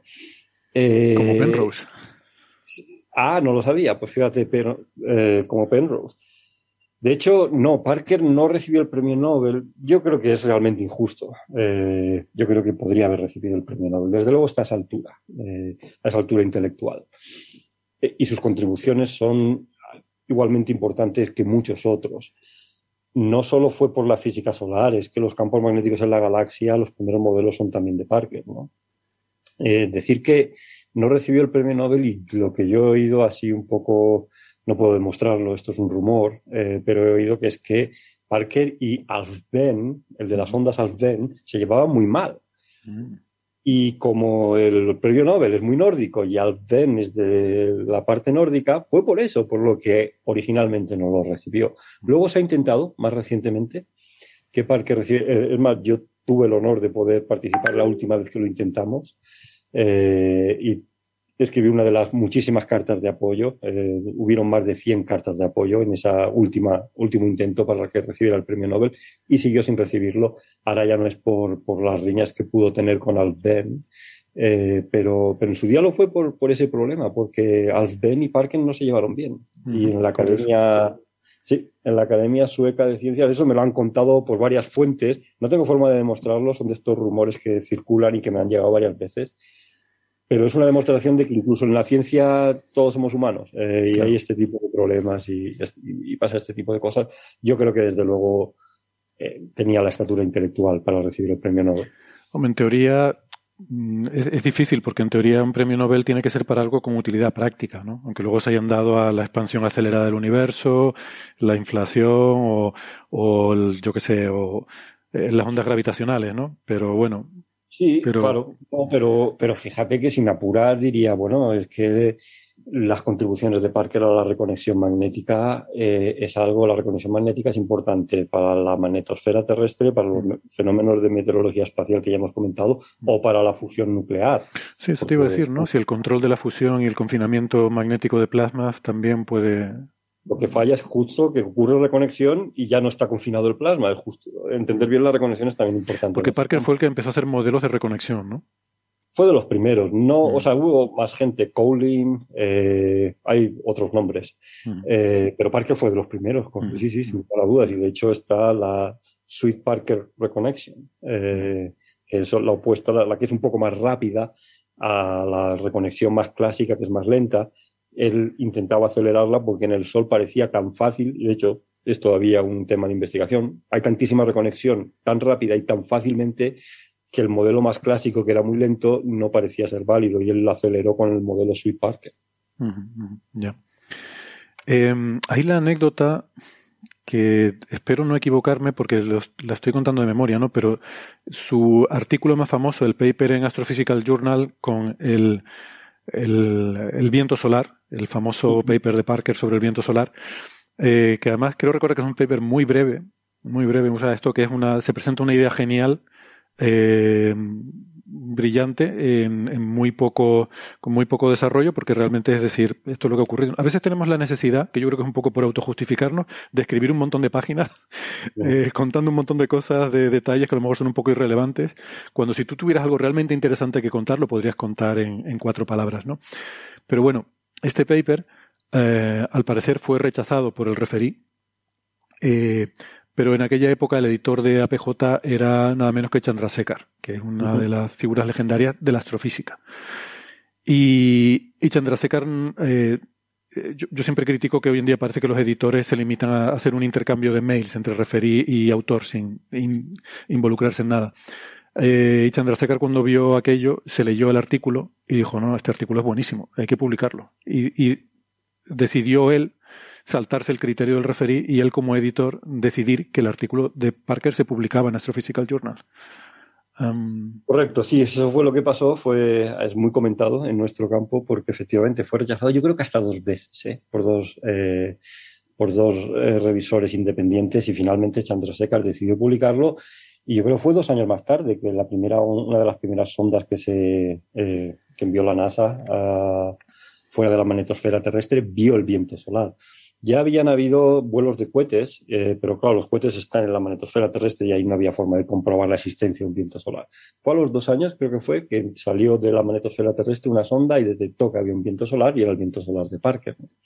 Eh, por la idea de que la corona solar con un millón de grados no puede ser estable y tiene que expandirse. Básicamente eso es lo que él dijo si lees el artículo, que yo me lo he leído muy por, muy por encima, porque esos artículos son muy difíciles de leer, incluso en el lenguaje y las cosas que dicen, ¿no? A veces ciertas palabras que se utilizaban antes y no se utilizan ahora. Yo creo que, yo creo que lo hubiera rechazado. porque no se entiende por qué finalmente propone la solución que propone. Yo no lo sigo, eh, pero para eso estaba Chandra Sekar, que fue eh, el editor y premio Nobel de, de física y que decidió publicarlo y sabemos que ahora mismo pues ese artículo era correcto, es una de las soluciones, luego han habido otros modelos, el de Weber Davis, que es el que más se utiliza ahora, pero todo viene de la, de la solución que dio Parker, ¿no? ¿Puedo decir una cosa más? Sé que estoy hablando demasiado. ¿eh? No, no, no, habla todo lo que quieras. Tú, eres el que tiene. Yo no tengo nada que hacer en toda la tarde. Yo me quedan nueve minutos para tener que saltar a otro, eh, otra reunión de Zoom pero estar diciendo una cosa que es que es muy cercana a, ti, porque voy a hablar de Andy Skumanich. Como sabes, la semana pasada eh, aquí en Boulder celebramos pues la, vida académica de, Andy Skumanich. Andy Skumanich es un investigador de donde tú fuiste investigador nueve años, si no me equivoco. Sí, nueve años. Sí, sí. Un grande, Skumanich. Le, tengo un montón de aprecio. Es grandísimo. Eh, y si vas a Skumanich, Andy hizo muchísima física solar, la espectropolarimetría que tú y yo hacemos y que tanto nos gusta, eh, pero su artículo más importante es la relación entre la edad de las estrellas y la rotación. Este artículo tiene dos páginas. Y justo lo que hemos estado diciendo y comentando es qué grandes son esos artículos de dos, tres páginas que luego dejan una marca en la astrofísica, en los campos de investigación enormes, comparados con esos artículos de 20, 30 páginas, ¿no? Y de hecho, Travis Metcalf, que es el que organizó esta charla, puso eh, eh, una lista de los cuatro o cinco artículos cortos y relevantes, y efectivamente estaba el de Parker y el de Andy Scumanis en esa lista, y los comparaba haciendo un estudio realmente curioso. O sea que eso fue lo que estuvimos celebrando aquí la semana pasada.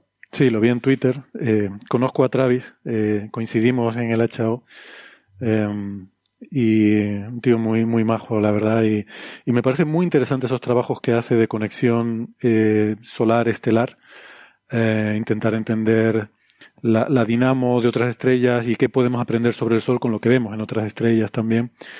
Y mm, eh, bueno, eh, cuando, en fin, me enteré de que había hecho esta reunión un poco pues celebrando también la vida y milagros de Andy Skumanich, me pareció una idea buenísima. Un personaje muy curioso también, Skumanich. Sí, y decirte que con sus 92 años, o sea que también muy mayor, y yo lo tuve aquí en mi casa justo antes de la pandemia y lo invité aquí.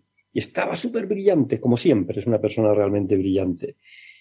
Esta vez lo vi eh, claramente, yo creo que la pandemia le ha afectado, eh, pero sí igual de brillante. Dice por el aislamiento, o sea, psicológicamente, en el sentido de. Va con un bastón, eh, tiene alguna marca que notas que, ha tenido que estar hospitalizado recientemente. Mm.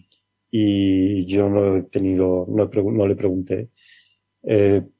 a ver si lo puedo traer. Le prometí que lo volvía a traer aquí a una paella a casa este verano. Muy bien. Pues nada, dale, dale un abrazo de mi parte. Sí, referiendo, ya para terminar, una cosa que no hemos dicho. Eh, la sonda Parker Solar Pro sí. llama Parker por Jim Parker. Eh, y es la primera vez que una sonda de NASA, una misión de NASA, recibe el nombre de una persona que está viva y activa, ¿no? Mm. Eh, desgraciadamente ya falleció, pero fue la primera vez que lo hace NASA y no querían hacerlo. Por ejemplo, James Webb el James Webb Space Telescope, James Webb falleció hace mucho tiempo. Siempre le han dado nombres de personas que han fallecido. Se hizo la excepción.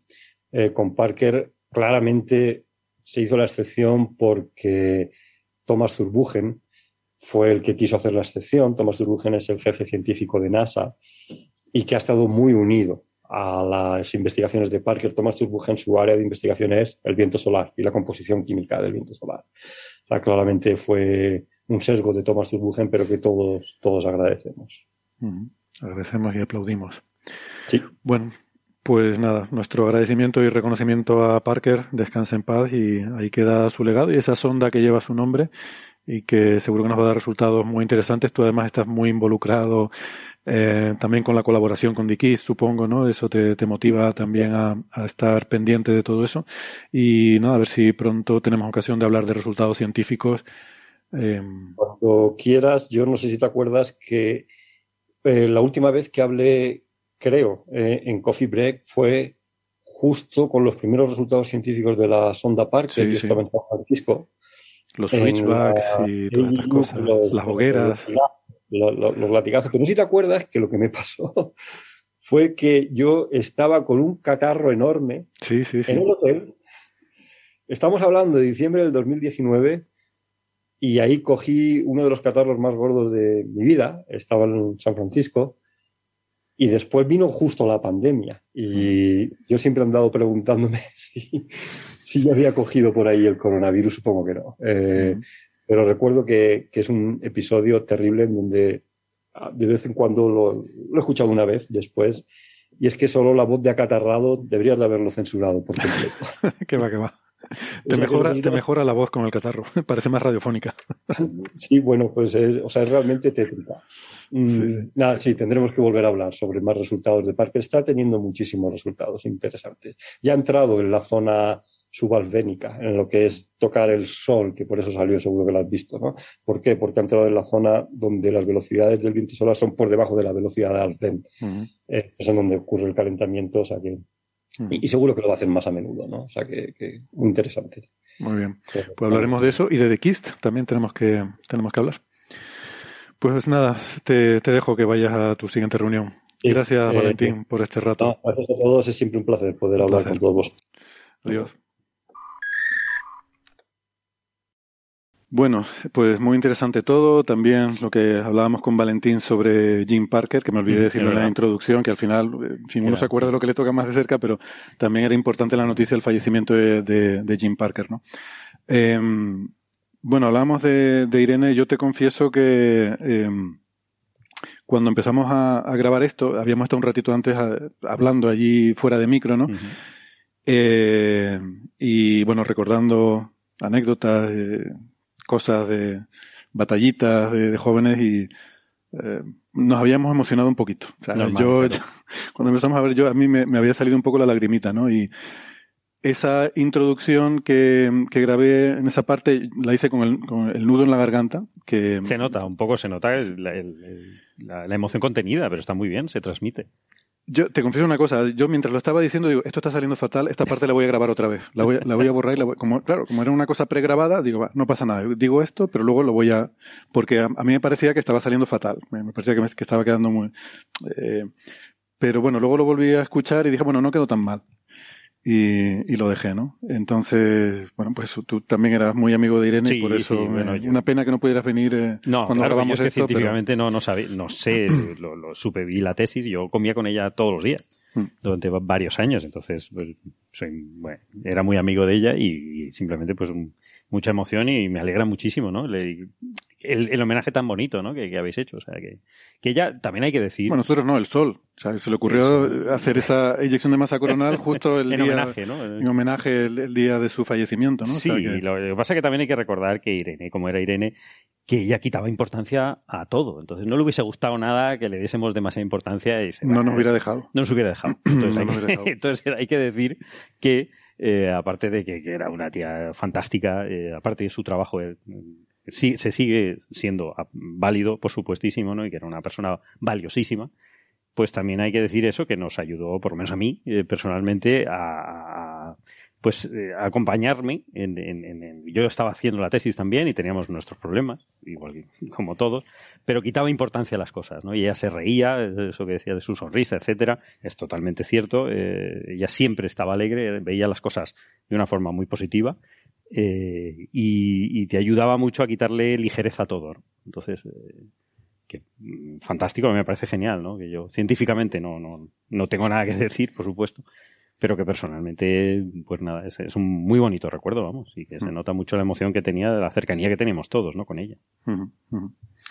Sí, sí. Mm, yo, bueno, es, es difícil, ¿no? El hablar de estos temas y mantener un, un equilibrio. Eh, mm, creo que luego cuando volví a escucharlo, mm, te, te comentaba, ¿no? Me, me, parece incluso que eh, creo que me quedé muy por el lado no sé. Eh, muy, bien, bien, eh, tiene que ser, profesional. Muy frío, ¿no? Muy profesional. que bueno, a la gente tampoco que, que, más le da nuestras batallitas y nuestras historias, ¿no? Tampoco le interesan y... Bueno, y sí, si no, para pues, que nos estarían escuchando. Bueno, también es verdad. si estamos todo el rato hablando de nosotros. Exacto, y si no, les, si no les gusta que lo pasen para adelante, que es lo bueno que tiene el podcast, ya está. Hablamos de lo que nos da la gana. Un abrazo para todos sus amigos y su familia, que siempre la recordaremos. Aquí comienza Señales, señales, señales de los oyentes. De los oyentes, de los oyentes.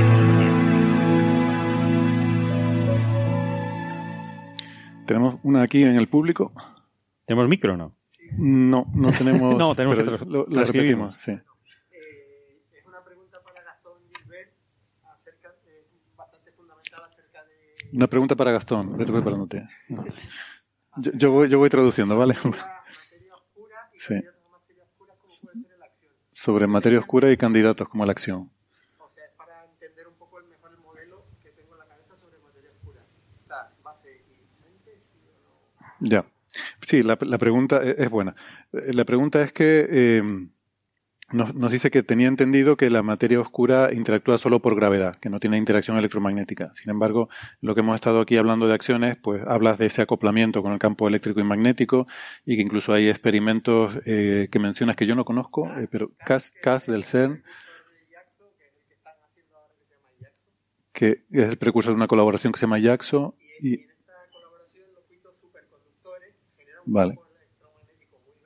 Con circuitos superconductores generar un campo, un campo magnético muy bestia para que el, el acción sí, esa es una se convierta en, en, rayos X y sea detectable. Sí. Y, y también y, y, también en objetos astrofísicos, o sea, también se buscan acciones en, en zonas de, de, campo magnético fuerte en astrofísica y, y ver si hay rayos sí, X que se puedan detectar de eso, ¿no? Sí, por ejemplo, magnetars, ese tipo de cosas. Mm. Sí, eh, a ver, bueno, no, la, no la sé pregunta si final es eso. Entonces, ¿interactúan eh, la materia oscura con, por interacción Claro. electromagnética o no? Bueno, ¿qué es la, la materia oscura hasta donde sabemos? Eh, definámoslo así. Es una materia que no emite luz y no hasta donde sabemos no interactúa con otra materia o si lo hace, lo hace muy débilmente. Y esto, este caveat es importante. Porque no podemos descartar que la materia oscura interactúe. a ver, sabemos que la materia oscura, que es lo que mantiene las galaxias unidas y que no se disgreguen al, rotar, eh, entre otras cosas, lensings, eh, bueno, hay un montón de cosas, tercer pico de CMB, o sea, un montón de, de, razones por las que entendemos que hay materia oscura. Hasta donde sabemos la materia oscura existe e interactúa con, la, materia ordinaria y entre ella solo gravitacionalmente. Pero hasta donde sabemos, podría estar la situación en la cual la materia oscura se comportase eh, como lo hacen los neutrinos, que interactúan gravitacionalmente, pero también muy poquito con la materia ordinaria. Muy poquito. Ese muy poquito, si es muy, muy, muy, muy, muy poquito, pudimos no haberlo visto por eso. Entonces hay un esfuerzo por tratar de hacer experimentos que nos develen, ¿sí? capaz que hay materia eh, que no conocemos, que son masivas, que darían cuenta de esa que hay por ahí, pero que interactúan tan poquito que no lo vemos. ¿Cómo hacer, cómo sacar la luz, cómo hacer esa poiesis de esas, de esas cómo, cómo hacer que aparezcan en, en nuestros experimentos? Bueno, si uno levanta mucho la energía y el flujo en particular en aceleradores de partículas, podría ser que aunque interactúen muy poquito, uno termina viendo una, ¿no? Por ejemplo, en los neutrinos pasa eso. Los neutrinos, cuando vienen muchos neutrinos, nosotros vemos uno. Y de ahí inferimos el cardumen enorme de neutrinos que pasó pero es porque son tan poco propensos a interactuar que necesitamos muchos para que aparezca uno. De hecho, los neutrinos son un poco materia oscura. Eh, no pueden ser toda la materia oscura que hay, ciertamente, pero son un poquito. Desde el 2000 sabemos que los neutrinos tienen masa y ahí nos dimos cuenta, ah, que aunque tengan una masa muy, muy pequeña, pueden ser parte de la materia oscura. Tienen masa tan pequeña que no pueden explicar la distribución de materia oscura, por eso se llama materia oscura caliente, pero eh, sabemos, tenemos un ejemplo concreto de partículas que tienen un po poquito de masa, interactúan muy poco con nuestra materia, salvo gravitacionalmente. Entonces, una de las hipótesis de la materia oscura es que existen estas weak interactive massive particles, que, es, que son partículas masivas, massive particles, pero que interaccionan weakly, weakly interacting, o sea, interaccionan aparte de la gravedad de manera eh, eh, más directa con la otra materia a través de la interacción débil, por ejemplo. O después hay otros modelos que son de gauge mediation, hay un montón de, de modelos que dicen, bueno, quizá la materia oscura interaccione gravitacionalmente, pero no solo gravitacionalmente, pero lo haga muy débilmente de otra manera, con otra materia ordinaria. Entonces hay un montón de experimentos tratando de ver eso. Por ejemplo, en el LHC, otro experimento, y estoy, hablando todavía de Weakly Interactive Massive Particles, otros experimentos, por ejemplo, de eh, aparatos que están eh, hechos de germanio, están a tensión de ruptura, entonces están a punto de hacer un chispazo, pero si pasa una, partícula de materia oscura, justamente excita ese chispazo, entonces uno podría detectar eso, el paso de materia oscura. Hay experimentos como Xenon un OT, un tanque de xenón, eh, muy parecido al otro. Eh, ahí tenés un gran tanque, entonces aunque las partículas interaccionen poquito, si estas existen, estas WIMPs, interactúan poquito, pero como tenés muchas partículas en el tanque, podés interaccionar con una materia ordinaria, con un átomo ordinario y generar un, eh, decaimiento que termina en un fotón y hay fotomultiplicadores que observan eso. Bueno, hay un montón de experimentos, hay otros experimentos, por ejemplo, es usando Fermi, miremos el centro galáctico, veamos la radiación que viene ahí, tratemos de explicarla astrofísicamente. Si hay un exceso de eso, podemos inferir que hay algo más que ocurre. O lo mismo, hay a veces eh, observaciones de radiación que podrían venir del centro de la Tierra, porque en el centro de la Tierra hay un núcleo tan duro, tan denso, de níquel y hierro, que, que, es tan tan denso que aunque las partículas WIMPs interactúen débilmente, ahí sí interactuarían porque hay muchas partículas en ese núcleo, entonces eso emitiría un extra de radiación. Hay un montón de experimentos pero siempre está la desoladora posibilidad de que las partículas de materia oscura solo interaccionen gravitacionalmente. En ese caso no veríamos nunca un experimento que no sea gravitacional, astrofísico para ver. Podría pasar. Hay muchas otras hipótesis de que puede ser materia oscura. La más pueril es que sean astros que no emiten luz, porque como agujeros negros están por ahí. Pero esto es difícil porque generaría mucho microlensing, entonces podría ser que un porcentaje de materia oscura fuesen estos, estos eh, objetos masivos, pero no mucho. ¿no? Así, un pequeño porcentaje del orden del 1%, 2%, 3%. Ahí esté un poco más optimista. Hay un montón de posibilidades. Otra posibilidad que sean acciones. Las acciones no son WIMPs, son partículas que interactúan débilmente, pero no son muy masivas. Y interactúan directamente con el campo gravitatorio, con el campo electromagnético, pero muy poco. Muy poco. Entonces, no quiere decir que no interactúen, interactúan, pero muy poco con el campo. Si no, no son acciones. Por definición, la acción interactúa con el campo de eh, electromagnético en particular. Eh, pero muy poquito. Es más, sabemos que interactúa muy poquito por estos experimentos que estás explicando, que explicaba quien hacía la pregunta, porque hay experimentos que dicen, bueno, si interaccionan con el campo electromagnético muy poquito, lo que tenemos que hacer es poner un campo electromagnético muy, muy intenso. Entonces, eso, aunque interactúe muy poquito, eh, genera más interacción, ¿eh? porque es un, juego entre cuán propenso es interactuar con el campo magnético y cuán intenso es el campo magnético. Le pongo un campo magnético muy intenso, aunque la partícula, la acción, sea muy, poco, muy poco propenso a interactuar con él, lo terminaría haciendo. Entonces eso generaría conversiones de, del, color de la luz, entonces pones el campo magnético muy intenso, viene la acción, interactúas en un rayo X. Eh, cerca de Magnetar son estrellas de neutrones que tienen del orden de 10 a la 14 Tesla, 10 a la 11 Tesla, perdón. 10 a la 11 Tesla es un montonazo de, campo magnético enorme. Entonces imagínate, ahí hay campo. Entonces mirando la radiación que viene ahí, uno podría inferir eso genera como un gran campo magnético que si hay acciones tendría que interactuar con él. Después hay otros experimentos que son eh, eh, enfocar eh, tubos de, metal al sol, que se llaman, son tubos densos, que se llaman telescopios, pero no son telescopios, porque no, tienen luz, pero generan acciones, hay experimentos con láser, hay un montón de experimentos abocados a observar si existen las acciones y observaciones astrofísicas. Observaciones astrofísicas nos dan cotas muy fuertes. Por ejemplo, si las acciones existiesen y fuesen muy propensos a interactuar con la materia ordinaria, adentro de una estrella las partículas, la, luz tarda mucho en salir una estrella, porque es muy densa la estrella, tarda el orden de 10 a las 5 años en salir un fotón del centro del Sol al, borde del Sol, va chocando mucho. Ahora, si, si el Sol tiene la eh, si los fotones, la, luz del Sol tiene la posibilidad de convertirse en una acción, lo hace dentro del Sol y sale más rápido, porque nada lo frena. Entonces eso sería, nos haría que las estrellas se evaporan más rápido que, que lo que verdaderamente sabemos que lo hacen. Entonces, viendo que estrellas todo lo que duran, que son muy, muy viejas, por ejemplo, mirando enanas blancas, uno dice, ah, entonces si la acción existe, no, tiene, no es muy propenso a convertirse un fotón en una acción, entonces uno va acotando modelos. Así que, eh, epítome, la materia oscura sabemos que interacciona gravitacionalmente con nosotros, no sabemos si no interacciona también de otra manera, aunque muy, muy, muy, muy, muy débilmente. Entonces busquemos a ver si es el caso, en aceleradores, con diferentes experimentos. Segundo caso, las acciones como parte de materia oscura, si estos existen, sí, pueden ser parte de ella. Pero puede ser que la materia oscura sea un poco más a neutrino, un poco objetos, eh, eh, lo que se llaman machos, eh, Massive eh, Astrophysical Halo Objects, no sé qué, Compact Objects, Compact Halo Objects, que son, por ejemplo, agujeros negros primordiales, o también pueden ser WIMPs, o también pueden ser acciones, o también pueden ser partículas que no interaccionan más que gravitacionalmente con nosotros. Bueno, pueden ser todas, un enjunje de todas esas y sabemos que, por ejemplo, no pueden ser todos neutrinos, no pueden ser todos machos. Eh, sabemos proporciones porque la materia oscura sabemos también cómo interacciona con ella misma, ¿eh? que casi no lo hace. Eso también acota mucho. sabemos cuán difícil es acelerarla. Entonces sabemos que tiene que tener masa. Hay muchos, muchos datos que nos permiten decir, bueno, si esta torta está dividida entre estas cosas, la materia oscura a su vez tiene diferentes componentes, sabes más o menos los porcentajes máximos que puede tener cada una de ellas.